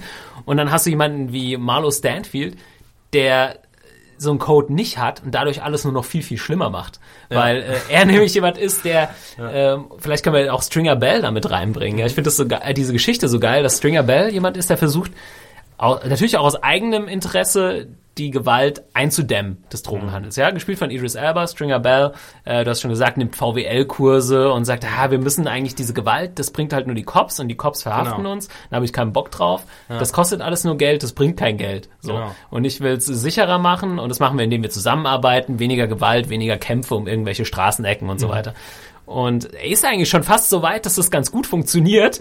Und äh, dann kommt dieser Marlo Stanfield, so ein junger Hund sozusagen Ja, daher, So ein junger, hungriger Kerl, ja. der irgendwie auch so ein bisschen äh, den Turbokapitalisten des Systems repräsentiert, Ja. der sagt, jo, ich will jetzt der King sein so schnell wie es geht. Und wenn ich das mit Gewalt machen kann, dann mache ich das mit Gewalt. Das ist auch so eine Figur, die auch faszinierend ist, weil du, du merkst so richtig, es, es geht ihm gar nicht so wirklich um die Kohle, die er macht. Er scheffelt Millionen, aber er Ja. will, er will einfach die Macht in Baltimore, auf Baltimores Straßen an sich reißen. Und das ist eine schöne Spiegelung zu Avon Barksdale, der genauso war. Und vielleicht ähm, ist Marlo Stanfield die radikalere, radikalere Figur Ja. des äh, Weiterentwicklung vielleicht sogar Genau, des Avon. ich habe am Anfang nicht verstanden, warum diese Figur jetzt eingeführt wird, weil ich dachte, das hatten wir doch alles schon mit Avon. Was brauche ich jetzt Ja. nochmal so einen Ober-Kingpin, den die versuchen jetzt irgendwie festzunehmen.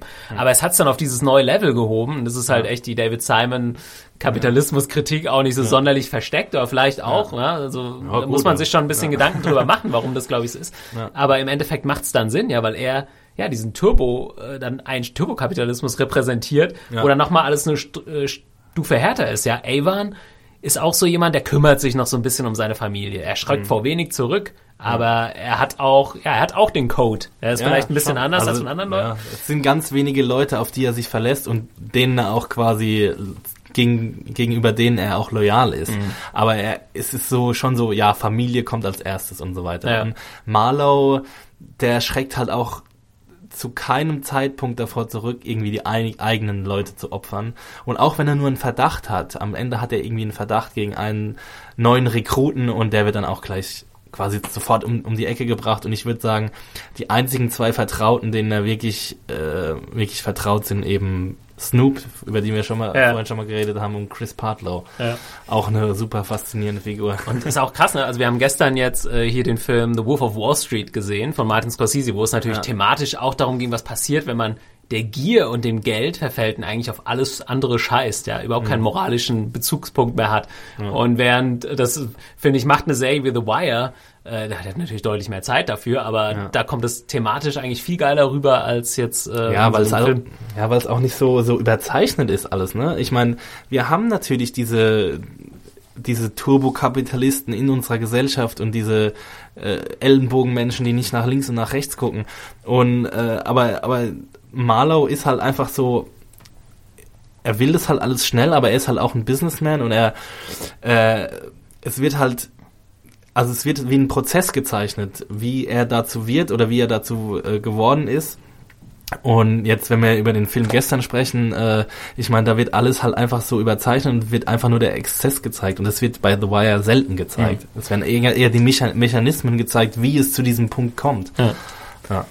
Für ihn sind dann halt, äh, vor allem menschliches Leben ist dann äh, Ja, noch, ist- also der Buddy Count geht dann in der dritten, vierten Staffel auch extrem nach oben, was dann nochmal ziemlich, Fall. ziemlich erschreckend ist, weil man dachte so, kann es eigentlich noch krasser werden? Ja.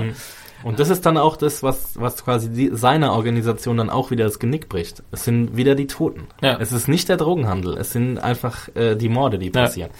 Ähm, puh, jetzt haben wir erst, ich meine, wir haben irgendwie von 30 Charakteren, äh, können wir natürlich jetzt längst nicht alle ansprechen, ja.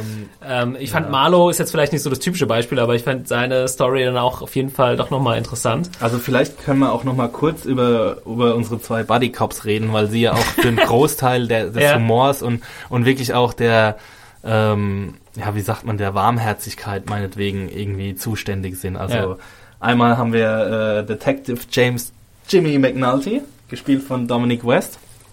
Und dann äh, Bank, Mor Bank Morland, gespielt von äh, Wendell Pierce. Also- der jetzt auch irgendwie in Tremay eine zentrale Hauptrolle hat. Und Ja, er spielt auch in der Michael J. Fox Show mit. Ähm, Genau. Ja.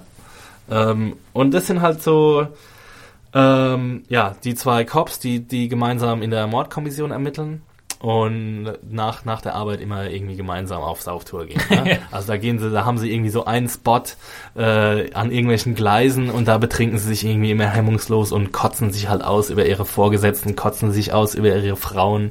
Ähm, und sind aber am nächsten Tag, äh, haben sie zwar den mega Hangover, aber sind dann auch wieder, sie sind halt, äh, was, was auch ein super toller Ausdruck ist, Natural Police. Natural Police. Genau. Also wenn man irgendwie, äh, wenn man dieses, diesen, äh, diese Auszeichnung bekommt innerhalb dieser Polizei, äh, Organisation, dann ist es quasi, glaube ich, die höchste Auszeichnung, die man kriegen kann, wenn andere Leute über dich sagen, du bist Natural Police. Sie sind einfach fähige Ermittler, die auch nicht irgendwie ähm, sich in ihrer Beamtentätigkeit irgendwie kuschelig gemacht haben, sondern sie wollen, sie haben quasi den Drang, den Fall zu lösen und sie haben auch den Drang, irgendwie gegen die Widerstände ihrer Bosse anzugehen. Genau, also wenn es äh, eine Hauptfigur in Anführungszeichen gibt, die es nicht wirklich gibt, dann ist es aber am Anfang wahrscheinlich noch am ehesten Jimmy McNulty. Genau, er bringt ja das ganze, die ganze Geschichte eigentlich ins bringt die Rollen. Geschichte ins Rollen, aber das Krasse ist, David Simon hat doch kein Problem, ihn mal irgendwie für eine komplette Staffel aufs Abstellgleis zu, äh, zu stellen. Ja. Ja. ist, äh, Und er ist ja sprichwörtlich auf dem Abstellgleis. Ja. Also in der zweiten Staffel zum Beispiel am Anfang wird er dann irgendwie am Ende der ersten Staffel, als alles irgendwie in den Bach runtergeht, wird er dann äh, dorthin versetzt, wo er niemals hätte hingehen wollen, in die Marine Unit. Stimmt. Ich glaube, es wird noch so an der, auch geil aufgebaut, irgendwie in der ersten Folge oder so, wo wollen sie nie landen? Äh, Ja, fragt ihn genau. sein Boss dann so Ja. und er sagt ja, irgendwie auf dem Boot. Ja, und und, genau, halt und damit fängt die zweite Staffel dann so an. ja, und alle landen da, wo sie niemals landen wollten. Ja, ne? Und- alle, die sich nicht genau an die Regeln äh, von Ja. diesen Institutionen halten und die versuchen irgendwie ein bisschen stumm zu machen sozusagen. Und der einzige, der befördert wird, ist nämlich ähm, Carver, äh, Alice Carver, gespielt von Seth Gilliam, der sich am Ende der Staffel dann quasi als, äh, als Verräter innerhalb dieser Taskforce, die gebildet wird, herausstellt, weil, äh, weil der Polizeichef persönlich ihn quasi zu sich ins Büro gebeten hat und, und äh, ihn quasi als, als ähm, Informant Ja. äh, ausnutzt. Ja. Und er sich nicht traut, weil er halt irgendwie noch die Karriere vor Augen hat, er sich einfach nicht traut, ähm, dem keine Informationen zukommen Ja. zu lassen. Ich noch mal kurz äh, McNulty, Dominic West, ist natürlich ähm, auch eine interessante Figur, weil du gemeint hast, ja, das sind ist Natural Police, er und Bank, ja, diese Partner, die machen das natürlich aus Leidenschaft. Aber bei McNulty ist es ja auch nie so einfach, weil er ja schon auch so eine gewisse Arroganz hat und sich so ein Ja. bisschen für den Besten hält, ja. Ja, und äh, das ist auch sehr, das ist so eine sehr feine, fine Line, ja, Ja. Äh, sehr, wie sagt man, Ja, so eine feine Distinktion halt. Genau. Also, er, man kann sich nie sicher sein, ob er jetzt einfach nur ein guter Cop ist oder ob er gerade nur Bock hat, irgendwie andere anzukacken. Ja. Weil das macht er ja auch ständig. Also äh, zum Beispiel am, am Anfang von der zweiten Staffel ist es auch wieder eigentlich er, der das ganze Ding ins Rollen bringt, weil er irgendwie versucht, seinen Vorgesetzten ans Bein zu pissen. ja. Und deswegen, er das ist schon halt ein arroganter Sack, ne? das Geile äh, an den Figuren, aber ich meine, wir haben die Sachen jetzt, dass, dass David Simon kein Standardfernsehen macht, haben wir jetzt irgendwie schon herausgestellt, aber das muss man halt auch nochmal sagen. Keine der Figuren ist halt, wie du vorhin gesagt hast, klar gut oder klar böse. Herr McNulty hat seine sympathischen Seiten, weil er Gangster stellen will und er will auch wirklich das große, er will halt immer die großen Fische, ne? Und er sagt, Ja, das ist doch alles genau. Quatsch, das System funktioniert sonst nicht, wenn wir die Kleinen holen, das bringt uns überhaupt nichts. Also in dem Sinne würde man ihn als gut ansehen, er macht das Richtige. Auf der anderen Seite hat er so eine gewisse Arroganz und so einen Egoismus, der ihn manchmal dann übers Ziel hinausschießen äh, lässt und Es, es hilft ihm halt einfach nicht. Unsympath ist gegenüber seiner Genau. Frau. Er, be Ja, er betrügt, er vögelt ständig fremd irgendwie. Ja, also das ist halt auch das Problem, warum er fast oder selten das bekommt, was er will. Weil er, er ist halt, er eckt halt einfach unglaublich an. Und äh, er muss halt das, was er haben will, das muss er sehr oft durch irgendwelche Zwangsmaßnahmen erreichen. Also in der ersten Staffel geht er zum Beispiel zu einem Richter und beschwert sich dort, dass, dass kein Mensch in, in, der, in der BPD, bei der Baltimore Police Department, weiß, überhaupt weiß, wer Avon Barksdale ist. Ja. Die haben ja in den ersten Episoden haben sie nicht mal ein Bild von ihm. Also Ja. da müssen sie irgendwie dann noch erstmal irgendwie den Typ identifizieren, obwohl jeder in West Baltimore weiß, dass das der größte Drug-Kingpin überhaupt ist. Das finde ich auch so geil. Wir haben jetzt noch, ja, wir haben schon viel über Realismus gesprochen. Ich würde im nächsten Punkt gern auf auch so den audiovisuellen Stil der Serie drauf kommen. Aber auch wenn man es erzählerisch nimmt oder äh, es fließt auch mit dem, mit dem audiovisuellen Stil zusammen, ist es halt so geil, wie was da für, für Sachen halt vorkommen, die in einer anderen Serie, weißt du, da wüsste jeder Polizist, wer Avon Barksdale ist, ja, wie du gerade Ja, gesagt hast. Und klar. da ist halt einfach so, es wissen irgendwie zwei, weil sie sich mal auf der Straße umgehört haben, Genau. allen anderen ist es scheißegal, ja. Oder wie ähm, so ein Labor funktioniert, ja. Irgendwie gucken wir mal bei CSI, da ist es so ein Nachtclub, wo alles mega geil herausgefunden werden kann mit den neuesten Computerprogrammen und den besten Dingen. Und da ist es halt so ein Typ in so einem Kittel, der dann auch scheiße, ey, mein Assistent hat's falsch beschriftet. der ständig überfordert Ja, ist. äh, keine Ja. Ahnung, kann ich nichts mehr machen. Es sind einfach so 30 Blutproben von irgendwelchen Mordszenen sind einfach mal komplett im Arsch, weil Ja. einfach irgendjemand die Versch Beschriftung vergessen Ja. hat und kein Mensch das mehr irgendwo zuordnen kann. Und so diese kleinen Dinge, wirklich auch, ähm, wenn es darum geht, irgendwie eine, eine Leiche zu, äh, zu identifizieren, was die Todesursache war oder so, das wird so schön aufgearbeitet Ja. und wird einfach gezeigt, an wie vielen kleinen Punkten so eine Mordermittlung auch scheitern kann. Ne? Also völlig falsches Bild, was einem auch in diesen anderen Serien halt präsentiert wird. Ja, man kann alles mit Computer und Technik und bla bla bla. Ich habe auch mal das Buch von David Simon, das Homicide-Buch, äh, gelesen, was er quasi als Journalist geschrieben hat über diese Morde in Baltimore, als er da Polizeireporter war. Das ist natürlich aus den 80ern, da hat man noch nicht so krasse Technik gehabt wie heute. Aber ähm, sie haben halt gesagt, auch in diesem Buch, und ich glaube, dass das teilweise jetzt immer noch so ist, 90 oder 80 Prozent der Fälle werden dadurch gelöst, dass du halt einen Zeugen hast, der sagt, wie es gelaufen ist. Ja, wenn irgendwo einer in der Gasse erschossen wird und das, das hat keiner gesehen und keiner gehört und keiner mitbekommen, dann ist die Wahrscheinlichkeit nicht sonderlich groß, dass da irgendwie was bei rumkommt bei der Ermittlung. Und das kommt halt äh, in der Serie auch geil rüber. Ne? Es ist Ja, halt nicht klar. so, dass sie dann da irgendwie ja, Es sind meistens, also die Morde werden meistens dadurch aufgeklärt, dass du wirklich einen hast, der sie entweder zugibt oder dass du einen anderen hast, der sagt, der hier war's. Und dann reicht es ja aber immer noch nicht. Dann brauchst du ja weitere Beweise. irgendwie.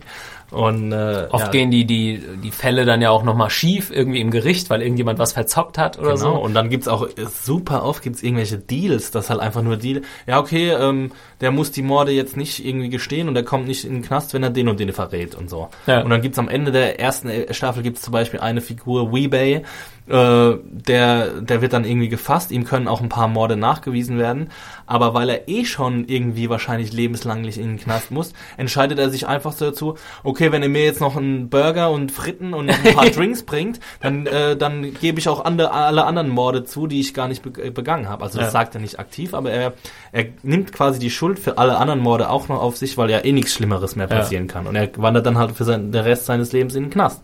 Also wenn ihr auf äh, Polizeiserien steht und ja, äh, beziehungsweise dann solltet ihr das wahrscheinlich nicht gucken. Aber wenn ihr denkt, wenn ihr Angst habt, oh, das ist so eine typische Polizeiserie, dann kann man Es ist keine das, Polizei. darum geht's halt überhaupt nicht. Und es wenn Polizeiarbeit ja. gezeigt wird, aber es wird ja am ehesten, also doch die echteste Polizeiarbeit gezeigt, die man im Fernsehen vielleicht sehen Ja, kann. klar. Ja, obwohl es keine Polizeiserie ist in dem Sinne.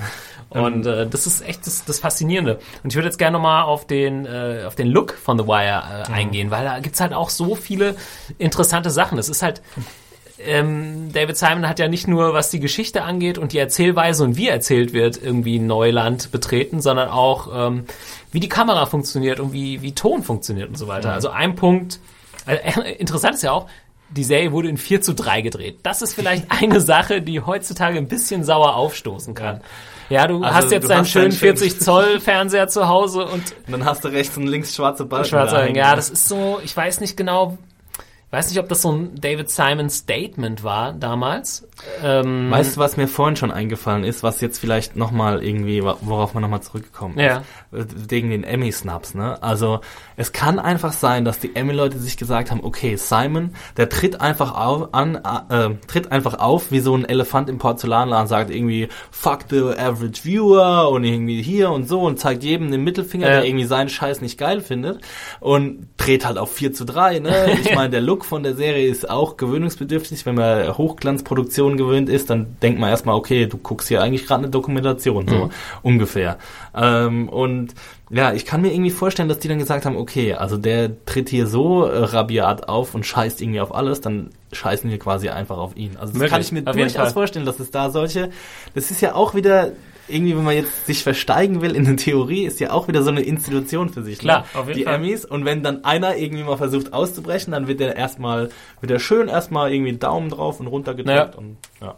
Nee, würde ich, würde ich auf jeden Fall recht geben. Äh, man kann ja wirklich sagen, dass diese, vielleicht war es echt so ein Statement, ja, die Leute, von denen ich da irgendwie erzähle und die das vielleicht auch gucken sollten, ähm, haben halt keinen. noch einen alten Röhrenfernseher. Ja, äh, so könnte man es vielleicht sehen.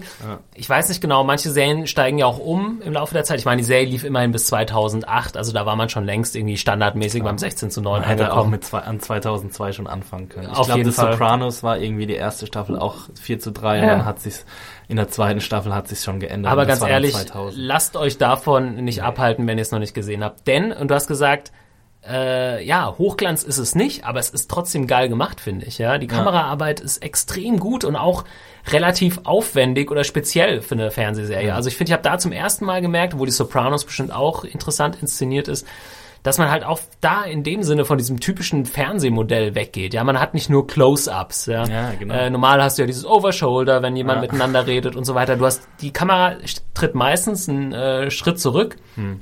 äh, filmt Leute auch mal zusammen in der Gruppe, äh, Leute beim über die Straße laufen, Hm. äh, Häuser. Äh, du hast fast alles on Location gedreht in Baltimore. Ähm, fast keine Studios. Kein zusätzliches Licht, also zumindest, zumindest relativ selten. Ja.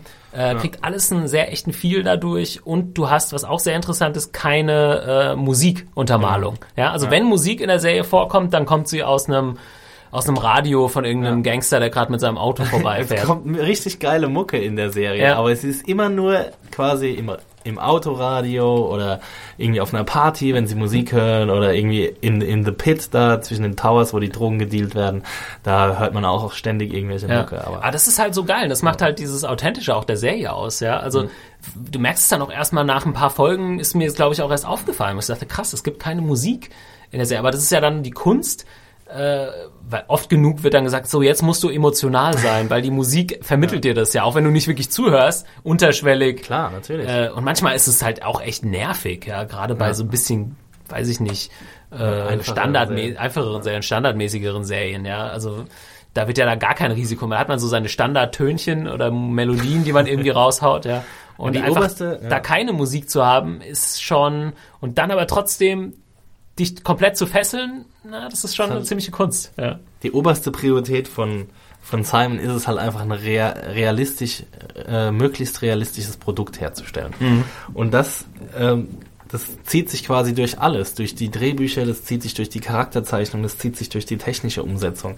Und äh, ja, ich meine, du kannst ähm, deswegen auch so The Wire mit Breaking Bad so schwer zu vergleichen, weil Breaking Bad hat super coole Musikeinsatz und es passt alles super gut, aber das ganze Produkt Breaking Bad wird dadurch künstlicher, als es The Wire jemals sein Ja. kann. Es ist nicht unbedingt besser oder schlechter, aber ich Genau. finde auch The Wire und Breaking Bad machen halt was komplett anderes. Ja, klar, sind beides ziemlich perfekte Serien für das, Ja. was sie machen. Aber die eine Serie erzählt eine Geschichte von einer Person hauptsächlich, eine bestimmte Entwicklung und die andere erzählt eine Geschichte von der ganzen Stadt. Ja, Genau. das ist Von der ganzen Gesellschaft. Ja. Ist, ich meine, The Wire ist eigentlich gar keine es ist gar keine TV-Serie, es ist eher so eine so eine soziologische Betrachtung eigentlich, also eine Abhandlung eigentlich. Mhm. Ja. schon, Und dabei aber eben überhaupt nicht trocken. Und nicht trocken und nicht langweilig. Ja. Das ist wirklich Vielleicht äh, ja, vom Kunstwerk. Ja. Stil am Anfang, vom Erzählstil mag es am Anfang trocken erscheinen, aber ist es halt eben gar nicht. Also ich habe Und deswegen ist es halt immer noch meine Lieblingsserie, nie einen besseren Payoff gehabt als bei The Wire. Sei es bei manchen Staffelenden oder auch nur bei kleinen Szenen oder beim Ende der Serie auch, was auch sehr gut gelungen ist, obwohl ich mir fast nie vorstellen konnte, wie sie das zu Ende bringen. Ja. Aber im Endeffekt funktioniert es extrem gut, finde ich. Ja, auf jeden Fall. Ähm, ich habe mir jetzt noch aufgeschrieben, hat The Wire Humor? Hat The Wire auch Humor? Nein, es ist alles staubtrocken. Nee, Ähm, also. und das ist halt auch ein Ding. Ja, und das finde ich geil bei David Simon, äh, dass er es schafft, so Geschichten von so Otto Normalverbraucher Leuten zu erzählen, die aber so viel viel interessanter sind als so so ja, ich muss jetzt nicht den Badass Superhero verfolgen in der Serie Y oder den besten Ermittler aller Zeiten Hm. oder Haus, der irgendwelche Fähigkeiten hat oder weißt du, es Ja, sind genau. keine besonderen Leute, es sind so Ja. alltägliche Leute und äh, trotzdem sind diese Geschichten so interessant und auch extrem witzig, weil er so tief in diesen Mikrokosmos von verschiedenen Sachen eintaucht, dass du dann diese Witze auch so geil mitnehmen kannst. Ja, sei es gerade was, was bei der Polizei äh, das Weil die angeht. Charakterzeichnung auch einfach so perfekt ist, Ja. dass du wirklich dich in die Charaktere reinversetzen kannst. Und wenn die dann auch nur so eine kleine Geste oder, oder irgendwie einen kurzen kleinen Spruch, also Bank zum Beispiel, der hat so oft irgendwelche kurzen, der, einfach nur Blicke, bei dem, wo ich dann schon anfange irgendwie zu lachen oder Ja. zu schmunzeln. Das ist, äh, genau, also deswegen spätestens ab Staffel 3 oder 4, äh, oder spätestens ab Staffel 3 eigentlich, kennst du viele Charaktere so gut, dass du in jeder Folge so geile Momente hast. Ähm, und der Humor kommt halt auch definitiv nicht zu kurz. Also wir haben schon gesagt, Bank und McNulty sind halt ein super Paar. Äh, Da muss man vielleicht unbedingt die eine Szene in der vierten Episode äh, erwähnen, äh, wo sie die quasi... Fuck-Szene. Genau. Oh Gott, ja. Also wo sie Ja. einfach, die beiden untersuchen einen Tatort und sie sprechen quasi nur über das Schimpfwort Fuck miteinander. Also und diverse Variationen dieses Schimpfworts. Und sie sagen, glaube ich, weiß nicht, wie viele Minuten es sind, sind Ich bestimmt. glaube vier oder so. Ich habe die Ja. Szene mal relativ genau analysiert für meine Arbeit. Und sie sagen nur irgendwie fuckity fuck und fuck fuck, aber kriegen halt währenddessen heraus, wie geschossen wurde und, Ja. und finden dann sogar noch irgendwie die Überreste einer, einer Kugel, äh, die für diesen Mord verwendet wurde, die halt bei der vorigen Untersuchung, wo nicht die beiden involviert waren, äh, übersehen wurde. Ja. Ähm, wir haben so ein paar geile Pärchen dann irgendwie. Wir haben schon vorhin gesagt, Bubbles und sein äh, Typ auf der Straße. Wer ist der? John Boy? Johnny Boy? Johnny, Johnny, ja.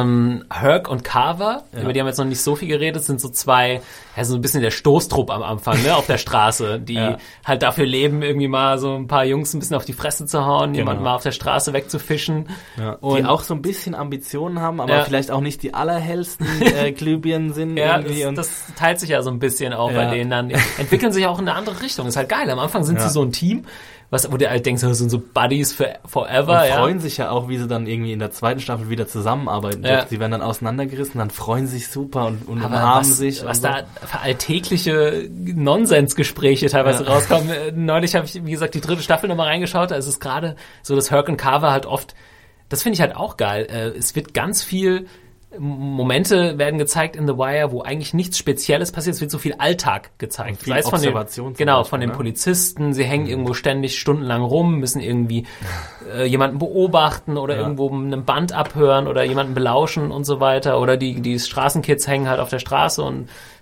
den ganzen Ja. Tag an der Ecke rum und so. Und man, Wie langweilig das eigentlich genau, alles man, man ist, ist ne? halt nicht dabei, wenn jetzt irgendwie der große Bust passiert, ja, Ja, und irgendwo rumgeballert wird, selten zumindest. Da Äh, gibt's auch so eine bittere Szene am Ende der zweiten Staffel. Ich weiß nicht, ob du dich noch dran erinnern kannst, wie sie irgendwie, glaube wirklich tagelang in ihrem Auto auf einen Verdächtigen warten, auf Nick Sobotka, und der schon längst aber in Custody, also in Ja, und Gefangenschaft niemand ist, hat's ihnen gesagt. Und niemand ihnen das gesagt hat. Ja. Und sie dann wirklich komplett durchdrehen, weil sie wirklich so einen Lagerkoller in ihrer Karre kriegen, weil sie ihre Befehl war einfach, ihr wartet vor dem Haus, bis der Typ nach Hause kommt. Ja, und sie haben die Chefs haben es einfach vergessen, ihm Bescheid Genau, zu sagen. ihnen ja. Bescheid zu sagen. Also das da auch so irgendwie so perfekte, 48 Stunden umsonst perfekte gewartet. Momente für so einen Humor, Ja. der halt an Weltklasse funktioniert. Das würde in einer anderen Serie nie passieren. Ne? Äh, genau, die Szene, die ich gesehen habe mit Herc und Carver, da haben sie halt während ihren Observationen darüber diskutiert, äh, welchen, ja, was sagt er? Welchen Sportler sie am liebsten einblasen. Nee, genau, also welchen Mann, mit Ja, welchem genau. Mann sie Sex haben würden. Ja. Sie müssten mit einem Mann äh, Sex haben, dann könnten sie sich aber äh, Mit den eine, Olsen-Zwillingen. Genau, dann könnte, dann könnte Herc sagt dann so, ah, seine Lieblinge sind die Olsen-Zwillinge und so. und äh, nee, äh, Carver sagt dann, ja, ey, du kannst sie haben für immer, sie sind Mit deine beiden. Sklaven. Sind und so. Sexsklaven. äh, du musst mir nur einen Mann sagen, mit dem du schlafen willst. Und der Herc sagt dann also, ja, mach ich nicht, sobald ich irgendeinen Namen sage, bezeichnest du mich wochenlang als Schwuchtel oder so. Ja. Und dann sagt er Gus Triandos. Gastrianos. Hat auch so eine geile Begründung dafür. ja, es war Pitcher von den Baltimore Orioles. Der sah einfach so traurig aus, weil er immer so schlechte äh, Ja, weil er irgendwie so Würfe fangen musste oder so. Ja, genau, er musste die schnellen, Wür- er war Catcher Ja. bei den Orioles und musste irgendwie die krassen Würfe von irgendeinem so einem Pitcher irgendwie fangen. Genau, und ja. Da hat er immer so traurig ausgesehen. Auf seiner er- Baseballkarte. Ja.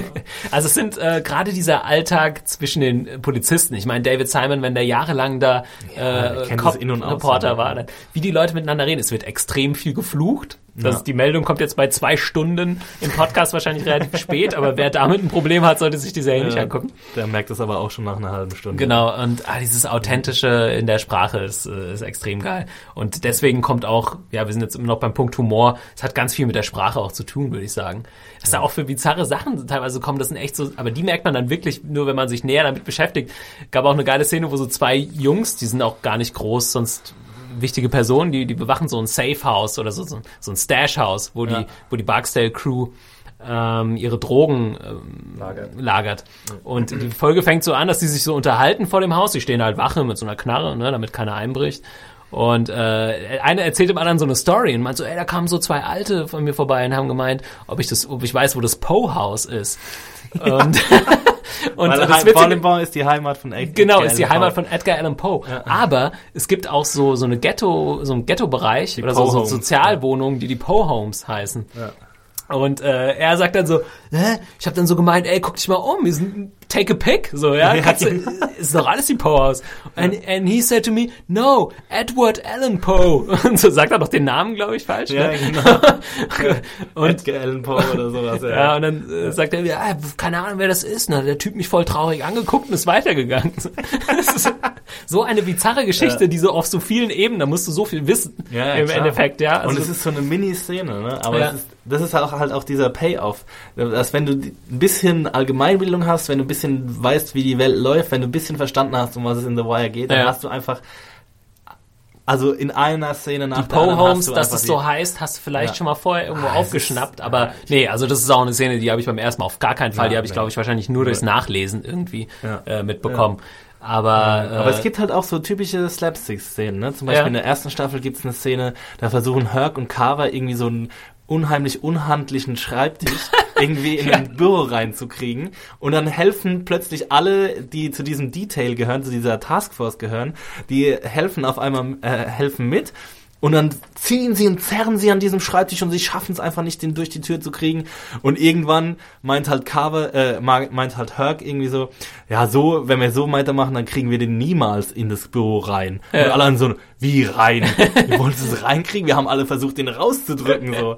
Und so, solche Momente, auch irgendwie gibt's eine Szene, in der Oma als Zeuge vor Gericht aussagt. oh ja, sehr Und gut. dann, und dann bekommt er irgendwie von äh, McNulty bekommt er irgendwie einen Kleidungscheck, weil er ja nur seine Gangsterklamotten hat und er soll sich irgendwie sich eine- irgendwas mit Krawatte, sagt soll sich McNulty, irgendwas mit Krawatte kaufen äh, und kriegt halt irgendwie von der von der äh, Staatsanwältin kriegt halt irgendwie so einen Kleidergutschein oder sowas und dann kommt er halt zurück mit so einem neuen fetten geilen Trainingsanzug und hat sich irgendwie so eine rote Krawatte gekauft. Ach, das habe ich gar nicht gecheckt, dass er sich auch einen neuen Trainingsanzug gekauft ja, ja, hat. Dachte, genau. er hat sich hat sich blöde von der Krawatte.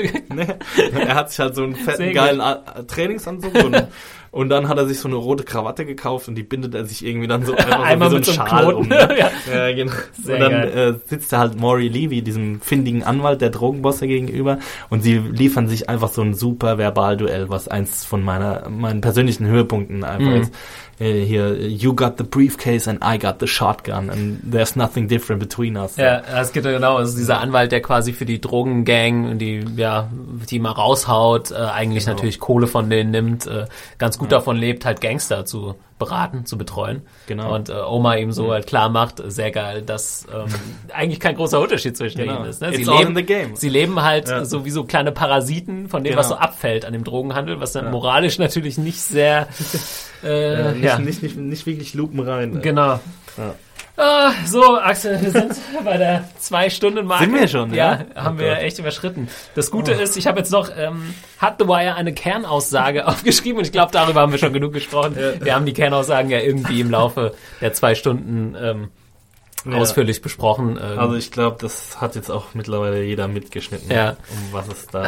es ist halt echt, wir haben bei den Figuren, könnten wir noch extrem viel erzählen. Ähm, Wir haben jetzt auch noch gar nichts gespoilert zu den Staffeln, Nee. aber vielleicht können wir es ja wirklich so machen, dass wir, wenn wir mal wieder Zeit haben und irgendwie Lücken haben in der Podcast-Berichterstattung oder vielleicht auch mal Zeit haben für zwei Podcasts die Woche, dass wir dann wirklich Staffelreviews machen. Also wenn wir jetzt genug, wir wollen jetzt nichts versprechen, auf keinen Fall, aber wenn wir wirklich genug Zuschriften kriegen und die Leute uns wirklich sagen, sie haben Lust auf, auf Staffelbesprechungen, dass Ja. wir das dann auch wirklich durchführen. würde ich, äh, würde ich auch sagen. Ähm, Also ich hätte Lust auf jeden Ja, Fall. schreibt uns vor, also umso mehr Feedback, umso besser. Es kann auch nur ganz kurz sein, irgendwie ein Satz, podcast at serienjunkies.de oder schreibt ähm, Axel auf äh, Twitter unter Max Stilecht, Genau. richtig? Oder mir unter Picknicker83 und wenn wir echt viel Feedback bekommen, dann können wir das unseren äh, Bossen, ja, sozusagen genau. ja, auch wir, wir leben nämlich auch in der Institution. Wir müssen nämlich Genau. auch immer die guten Sachen durch, gut durchbringen. pitchen. Ja, ich glaube auch, ähm, ja, wollen wir die Spoiler einfach mal kurz weglassen? Wir, dann sagen Ja. wir nochmal, ähm, Ich würde schon sagen. Warum dass, sollte man The Wire heute noch schauen, habe ich mir als äh, Hm. letzten Punkt aufgeschrieben, beziehungsweise warum, ich glaube, es ist ja für uns die beste Serie Ja. äh, aller Zeiten bis jetzt. Warum ist es so, nochmal ein kurzes äh, Fazit. Also, ja, warum sollte man sie heute noch schauen? Das haben wir ja auch schon öfter gesagt, weil es einfach eine zeitlose Geschichte ist. Sie erzählt einfach eine unheimlich interessante und, und aktuelle und auch relevante Geschichte über den, den Niedergang einer amerikanischen Großstadt und wenn man es im Großen will, auch den Niedergang äh, Amerikas oder sogar der, der äh, westlichen Zivilisation. Und wenn man ganz äh, philosophisch und sich versteigen möchte, kann man auch sagen, sie erzählt von den Fehlern des Kapitalismus, des kapitalistischen Systems unserer westlichen Industrienation. Und das macht es aber nicht, wie es sich jetzt vielleicht anhört, auf solchem akademisch oberlehrerhaften Level, sondern es erzählt es durch seine Figuren, die allesamt wirklich, mir fällt ehrlich gesagt keine Figur ein, die mir irgendwie, die, die mich nervt oder so irgendwas, sondern wirklich durch diese Figuren, die alle faszinierend sind und die alle aber auch so aus dem Leben rausgegriffen sind. Also dieser Realismus, der ist nicht, ist zu keinem Zeitpunkt langweilig, weil aus den Gründen, die wir jetzt seit zwei Stunden versuchen Ja. zu erläutern. Ja. Ja, also das wäre so meine. Äh, Ich glaube, da habe ich echt wenig äh, hinzuzufügen. Ich finde es halt so krass, dass du heutzutage natürlich Serien und Filme hast, die die krassesten Dinger darstellen können, ja, durch CGI und Computereffekte, Superheldenfilme. Ähm, dass aber David Simon das komplett reduziert und versucht so realitätsnah wie möglich, wo man sagen könnte, es wird ja fast langweilig, ja, warum soll ich denn äh, Polizist, okay, Polizisten haben natürlich von sich aus, ist natürlich schon mal eine Ecke, wo man sagt, die leben vielleicht ein bisschen interessanter, Ja. äh, dramatischer, wie auch immer, weil sie halt mit äh, Polizeiarbeit zu tun haben. Obwohl The Wire auch wieder zeigt, dass es viele Sesselfurzer gibt. Natürlich. Mega langweilig. Genau, Und das dass ist die halt- Arbeit an sich auch ziemlich langweilig Ja, ist. ne? ja. Ähm, dass er es schafft, an diese Figuren so nah ranzugehen, ist jetzt genau das gleiche bei Treme, ja. Äh, einfach normale Leute und damit aber so intensive Geschichten erzählt, die gleichzeitig, und ich würde schon mit diesen intensiven Geschichten irgendwie leben können, äh, aber natürlich, äh, dass er dadurch das schafft, dieses Große, was du jetzt gesagt hast, ja, es bildet sich ja komplett ab auf das Land, auf äh, die westliche Welt dann Ja. teilweise sogar, äh, schafft, sich man da so reinsetzen kann oder rein verlieren kann. Ja, ich habe mich damit irgendwie an der Uni beschäftigt und so weiter, Ja. dass diese Serie so viel zu bieten hat. Weiß Gott, das muss niemand machen, ja, sich da irgendwie äh, so heftig mit auseinanderzusetzen. Aber dass er das, das geht einfach perfekt zusammen. Also für mich ist es eine große, ist es echt fast die größte Kunst, so so ein, so ein Thema zu haben, was man abarbeiten will, ähm, auch ein politisch, auch ein gesellschaftlich wichtiges Thema. Ja, ähm, wenn das Relevant, jetzt, relevant, ja, ist ein ja. relevantes Thema. Ähm, und gleichzeitig aber das durch seine Figuren und durch extrem viel Humor zu machen, und einfach nicht auf, nicht auf eine langweilige Art und Weise und sie gleichzeitig, das Geile ist ja, äh, gegen ein System selbst komplett zu stellen, ja. Also für mich hat er dann Fernsehen machen auch in dem Sinne revolutioniert, oder vielleicht nicht unbedingt revolutioniert, weil es ihm auch die Art und Weise nicht so viele Leute nachgemacht haben, obwohl wir natürlich heute Serien haben, die natürlich schon ähnlich funktionieren wie Game of Thrones oder so von der Erzählweise her, wo man auch sagen kann, okay, ey, einzelne Folgen, da sagen ja auch Leute, ach, das ist mir viel zu langsam und so weiter. Klar, dieses äh, Aber- romanhafte Erzählen, dieses, was man ja auch sagt, ähm, diese Litera dieses literarische Fernsehen, das Ja. ist ja von The Sopranos und The Wire irgendwie so ein bisschen begründet worden. Ja. Und das wäre natürlich ohne die beiden Szenen, äh, ohne diese beiden Serien wäre es nicht möglich. Aber wenn man jetzt nochmal einen Schritt weiter geht, dann ist The Wire irgendwie hebt sich von Sopranos zum Beispiel nochmal ab, weil es einfach so diese politische und gesellschaftliche Bedeutung, die es einfach hat. Also dass, dass es so nah dran ist an den Menschen, an den Leben von Menschen und dass es auch gnadenlos aufzeigt, was in unserer Gesellschaft alles falsch läuft. Das ist halt einfach irgendwie was, was, was die, diese Serie einmalig macht. Ja. Ich, ja, genau, also es muss halt eine Serie nicht machen. Zum Beispiel ähm, macht es Breaking Bad an sich nicht. Breaking Bad ist eine Charakterstudie von einer Figur. Es gibt natürlich nicht äh, hunderttausende Amerikaner, die so drauf sind wie Heisenberg, ja, oder Walter White. Ja, Das kann man halt nicht so verallgemeinern. Für diese, für diesen Charakter ist eine unglaublich geile äh, Analyse und eine geile Ja. Erzählung. Aber ja, bei The Wire funktioniert es halt in einem viel größeren Rahmen. Muss man nicht so machen, aber wenn man es macht, ist es halt irgendwie geil, weil man daraus so viel mitnehmen kann, ja. Wie halt vielleicht ein, deswegen sind ja diese Bücher, diese großen Bücher halt so Klassiker wie, weiß ich nicht, Krieg und Frieden oder so, ja. Die haben das über eine Zeit ausgesagt, die sagen was Allgemeines aus. Ähm, die funktionieren aber natürlich nicht wie ein Sozialkundebuch, sondern über die Figuren und die einzelnen Geschichten. Aber und du ja. kannst halt eben diesen großen Rahmen, was wir jetzt gesagt haben, kannst du auch in The Wire runterbrechen auf jede einzelne kleine Figur. Also das Individuum äh, kämpft gegen die Institution, die Institution kämpft gegen die nächstgrößere Institution und die nächstgrößere Institution kämpft gegen die nächste und dann kämpft es gegen das ganze System. Und Ja. es wiederholt sich immer alles ständig selbst und am Ende von The Wire haben wir diese super tolle Montage, die einfach zeigt, dass sich einfach nichts ändert. und dass solange das System, es kein Spoiler. Systemwechsel gibt, dass es kein, solange es keinen Systemwechsel gibt, wird, wird es immer noch Elend geben und wird es immer noch Menschen geben, die sich gegenseitig irgendwie umbringen. Ja. Und dabei ist es aber jetzt nicht irgendwie so ein kommunistisches Manifest. Nee, also gar nicht. äh, Nein. Es, heißt, es, es, sagt, es zeigt die Fehler auf, aber es sagt ja auch nicht, wie es besser gemacht werden soll. Es, Teils, es, teils, ne? Es, Also es ja, gibt so teils, Ansätze. Es gibt, es gibt Ansätze, genau wie, die, wie Hamsterland zum Ja. Beispiel, solche gesellschaftlichen Experimente. Aber es, ich weiß jetzt auch gar nicht, ob David Simon jetzt sagen würde, wir müssen den Kapitalismus abschaffen oder so. Vielleicht, wenn er nach Deutschland kommen wird, würde er sagen, ach Gott, hier ist ja Para, ist oder Paradies Frankreich irgendwie. oder so, ja. Ich Ja, glaube also- äh, auch, dass er das schon gesagt hat. Ne? Ähm, Eigentlich gehen wir ja davon aus, dass wir eine soziale Marktwirtschaft haben.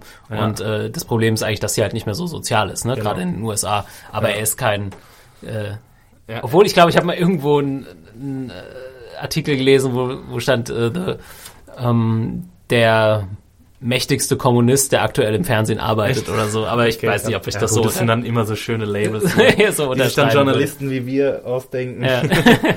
nee, also, also nee, so extrem ist es nicht. Würde Nee, ich auf keinen Fall sagen. ich Ich glaube auch, dass da Leute, die vielleicht eine konservativere Einstellung haben, da auch viel mit anfangen können. Ja, also Klar, natürlich. es Also- ist so oder so real und es ist auch teilweise, ja, geht es ja auch auf die Punkte ein, die vielleicht eine konservative Sichtweise sind auf die Dinge. Ja? Ich Mhm. würde nicht sagen, dass das komplett so einseitig ist. Ja, ich meine, gut, ist, also der Konservatismus steht ja schon so ein bisschen dafür, die Sachen zu erhalten und die Mhm. Institutionen zu erhalten und das ist ja auch so auf jeden Fall einer der riesigen Kritikpunkte, die, die äh, David Simon hat, dass er eben diese Institutionen so verrostet und so verknöchert und so versteinert sind, dass irgendwie nichts mehr passiert Ja. und keine Besserung quasi möglich ist, solange diese Ex Institution existiert. Genau. Ähm, ja, schade, dass wir jetzt, äh, aber ich glaube, wir schaffen auch nicht viel mehr, weil wir haben uns jetzt auch schon so ein bisschen ausgequatscht. Ne? Wir können jetzt, also ich könnte noch mal zwei Stunden über The Wire reden, aber also wahrscheinlich. Wir können jetzt anfangen, über die erste Staffel zu reden und darüber zwei Stunden Ja. und dann über die zweite Staffel und darüber zwei Stunden. Aber ey, dann schreibt uns einfach ähm, Feedback an podcast.serienjunkies.de, wenn uns echt, es müssen auch gar nicht so extrem viele Mails sein, aber wenn wir Mhm. merken, da haben richtig viele Leute Bock drauf, dann können wir da durchaus noch mal was, was reinhauen. Wir können ja Also, uns ja unsere, äh, unsere anderen Kollegen ein bisschen verärgern, indem wir sagen, wenn ihr uns irgendwie 100 Zuschriften schreibt, dann rezensieren wir nächstes Jahr im Podcast kein Walking Dead mehr, sondern machen The Wire Staffelvideos. Oh. Oder Philipp, was meinst du? Ja, das würde mich also echt mal interessieren, ob da Leute Interesse hätten. Ich hatte mir das ja auch schon überlegt, so ein Rewatch äh, zu machen. Da könnten wir ja auch wirklich dann sagen, wir schauen in unserer Freizeit irgendwie oder schauen uns das zusammen an und Ja. machen uns dann wirklich so, machen dann so eine In-Depth Al- äh, Analysis quasi und Ja. dann wirklich auch nochmal so an die wirklich fleischigen Teile der einzelnen Staffeln. Auf jeden. Fall. Also ich glaube, einzelne Staffeln ist realistisch halt einzelne. Es hat auch wirklich schon mal jemand per Twitter geschrieben, ja, einzelne Folgen wären mir ganz lieb. Ähm, das wären halt dann irgendwie hier 60 äh, Podcast-Folgen. Das würde, wenn ja, das äh, Leider unrealistisch. ja leider unrealistisch auch in unseren alltäglichen Arbeitsablauf einzubinden, beziehungsweise ähm, ja müsste man es irgendwie finanzieren oder weiß ich nicht einen Sponsor finden oder keine Ahnung. Es flirren hier schon irgendwie verrückte Ideen rum, Ja. von wegen Kickstarter und so. Aber mal schauen, Wir haben, was da noch wie gesagt, wir haben keine Ahnung, wie äh, viel Bock die Leute drauf haben. Was heißt keine Ahnung, nicht so richtig. Ja, The Wire haben die Leute uns jetzt öfter schon geschrieben, dass sie Bock drauf hatten. Ähm, aber ja, wenn ihr uns da Feedback gibt, ey, vielleicht wird mal irgendwann ein Kickstarter-Projekt oder sowas draus. Aber da würde ich erstmal drauf warten, wie jetzt die Reaktion auf diesen Podcast ist. Vielleicht sagt ihr auch, oh Gott, das war ja schreckliche zwei Hört Stunden. endlich auf zu labern. Es reicht, Leute, es reicht. Ja, äh, podcast.serienjunkies.de, schreibt uns. Ich glaube, wir haben uns, wir haben uns aus, wir haben es ausge, uns ausgesprochen. Wir sind jetzt beide das auch ein erste. bisschen leer, glaube ich. Ja. Ja, Aber es hat trotzdem Spaß gemacht. auf jeden Fall. Ich bin super gespannt auf das Feedback. Ja. Ähm, tja, wenn ihr konkrete Sachen habt, über die wir da mal sprechen sollen, vielleicht können wir einfach mal so eine Bonus-Episode sonst machen, wenn wir es nicht mehr schaffen. Oder wir Dann machen noch schreibt mal uns eine. Spoiler-Episode. Ja, oder einfach eine Spoiler-Episode. Ja. bin ich. Obwohl bin ich es sinnvoller finde, über die einzelnen Staffeln zu reden. Aber gut, da Ja. kann man ja mal bin jetzt auch verhandeln. gespannt, wie das, wie das Feedback ist von Leuten, die die Serie kennen und Leute, die die Serie noch nicht gesehen haben. Und ob wir jetzt Leute, paar die Leute das noch nicht gesehen haben, so weit lang zugehört haben. Ja, das, das frage ich mich äh, gerade. weiß ich auch nicht so genau. Also für alle, die durchgehalten haben bis jetzt, herzlichen Glückwunsch. Ja. Und äh, es geht ja jetzt wahrscheinlich, wenn dieser Podcast rauskommt, so um die Weihnachtszeit. Also äh, frohe Weihnachten schon mal und einen guten Rutsch. Genau. Ja. Und ja, in der Weihnachtszeit hat man ja immer genug Zeit dann auch. Schön mal Eigentlich. zwei Stunden auf Schön der mal Couch zwei, zu liegen. zweieinhalb Stunden, ja. Podcast, ja. Axel, vielen Dank, dass du hier warst. Vielen Dank Thomas. fürs Zuhören. Jo, macht's gut, Leute. Ciao. Ciao.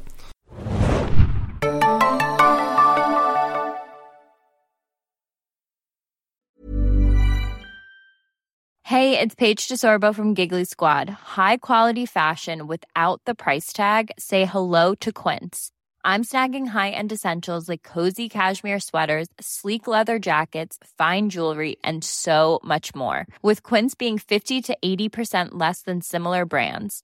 And they partner with factories that prioritize safe, ethical, and responsible manufacturing. I love that. Luxury quality within reach. Go to quince.com slash style to get free shipping and 365 day returns on your next order. Quince.com slash style.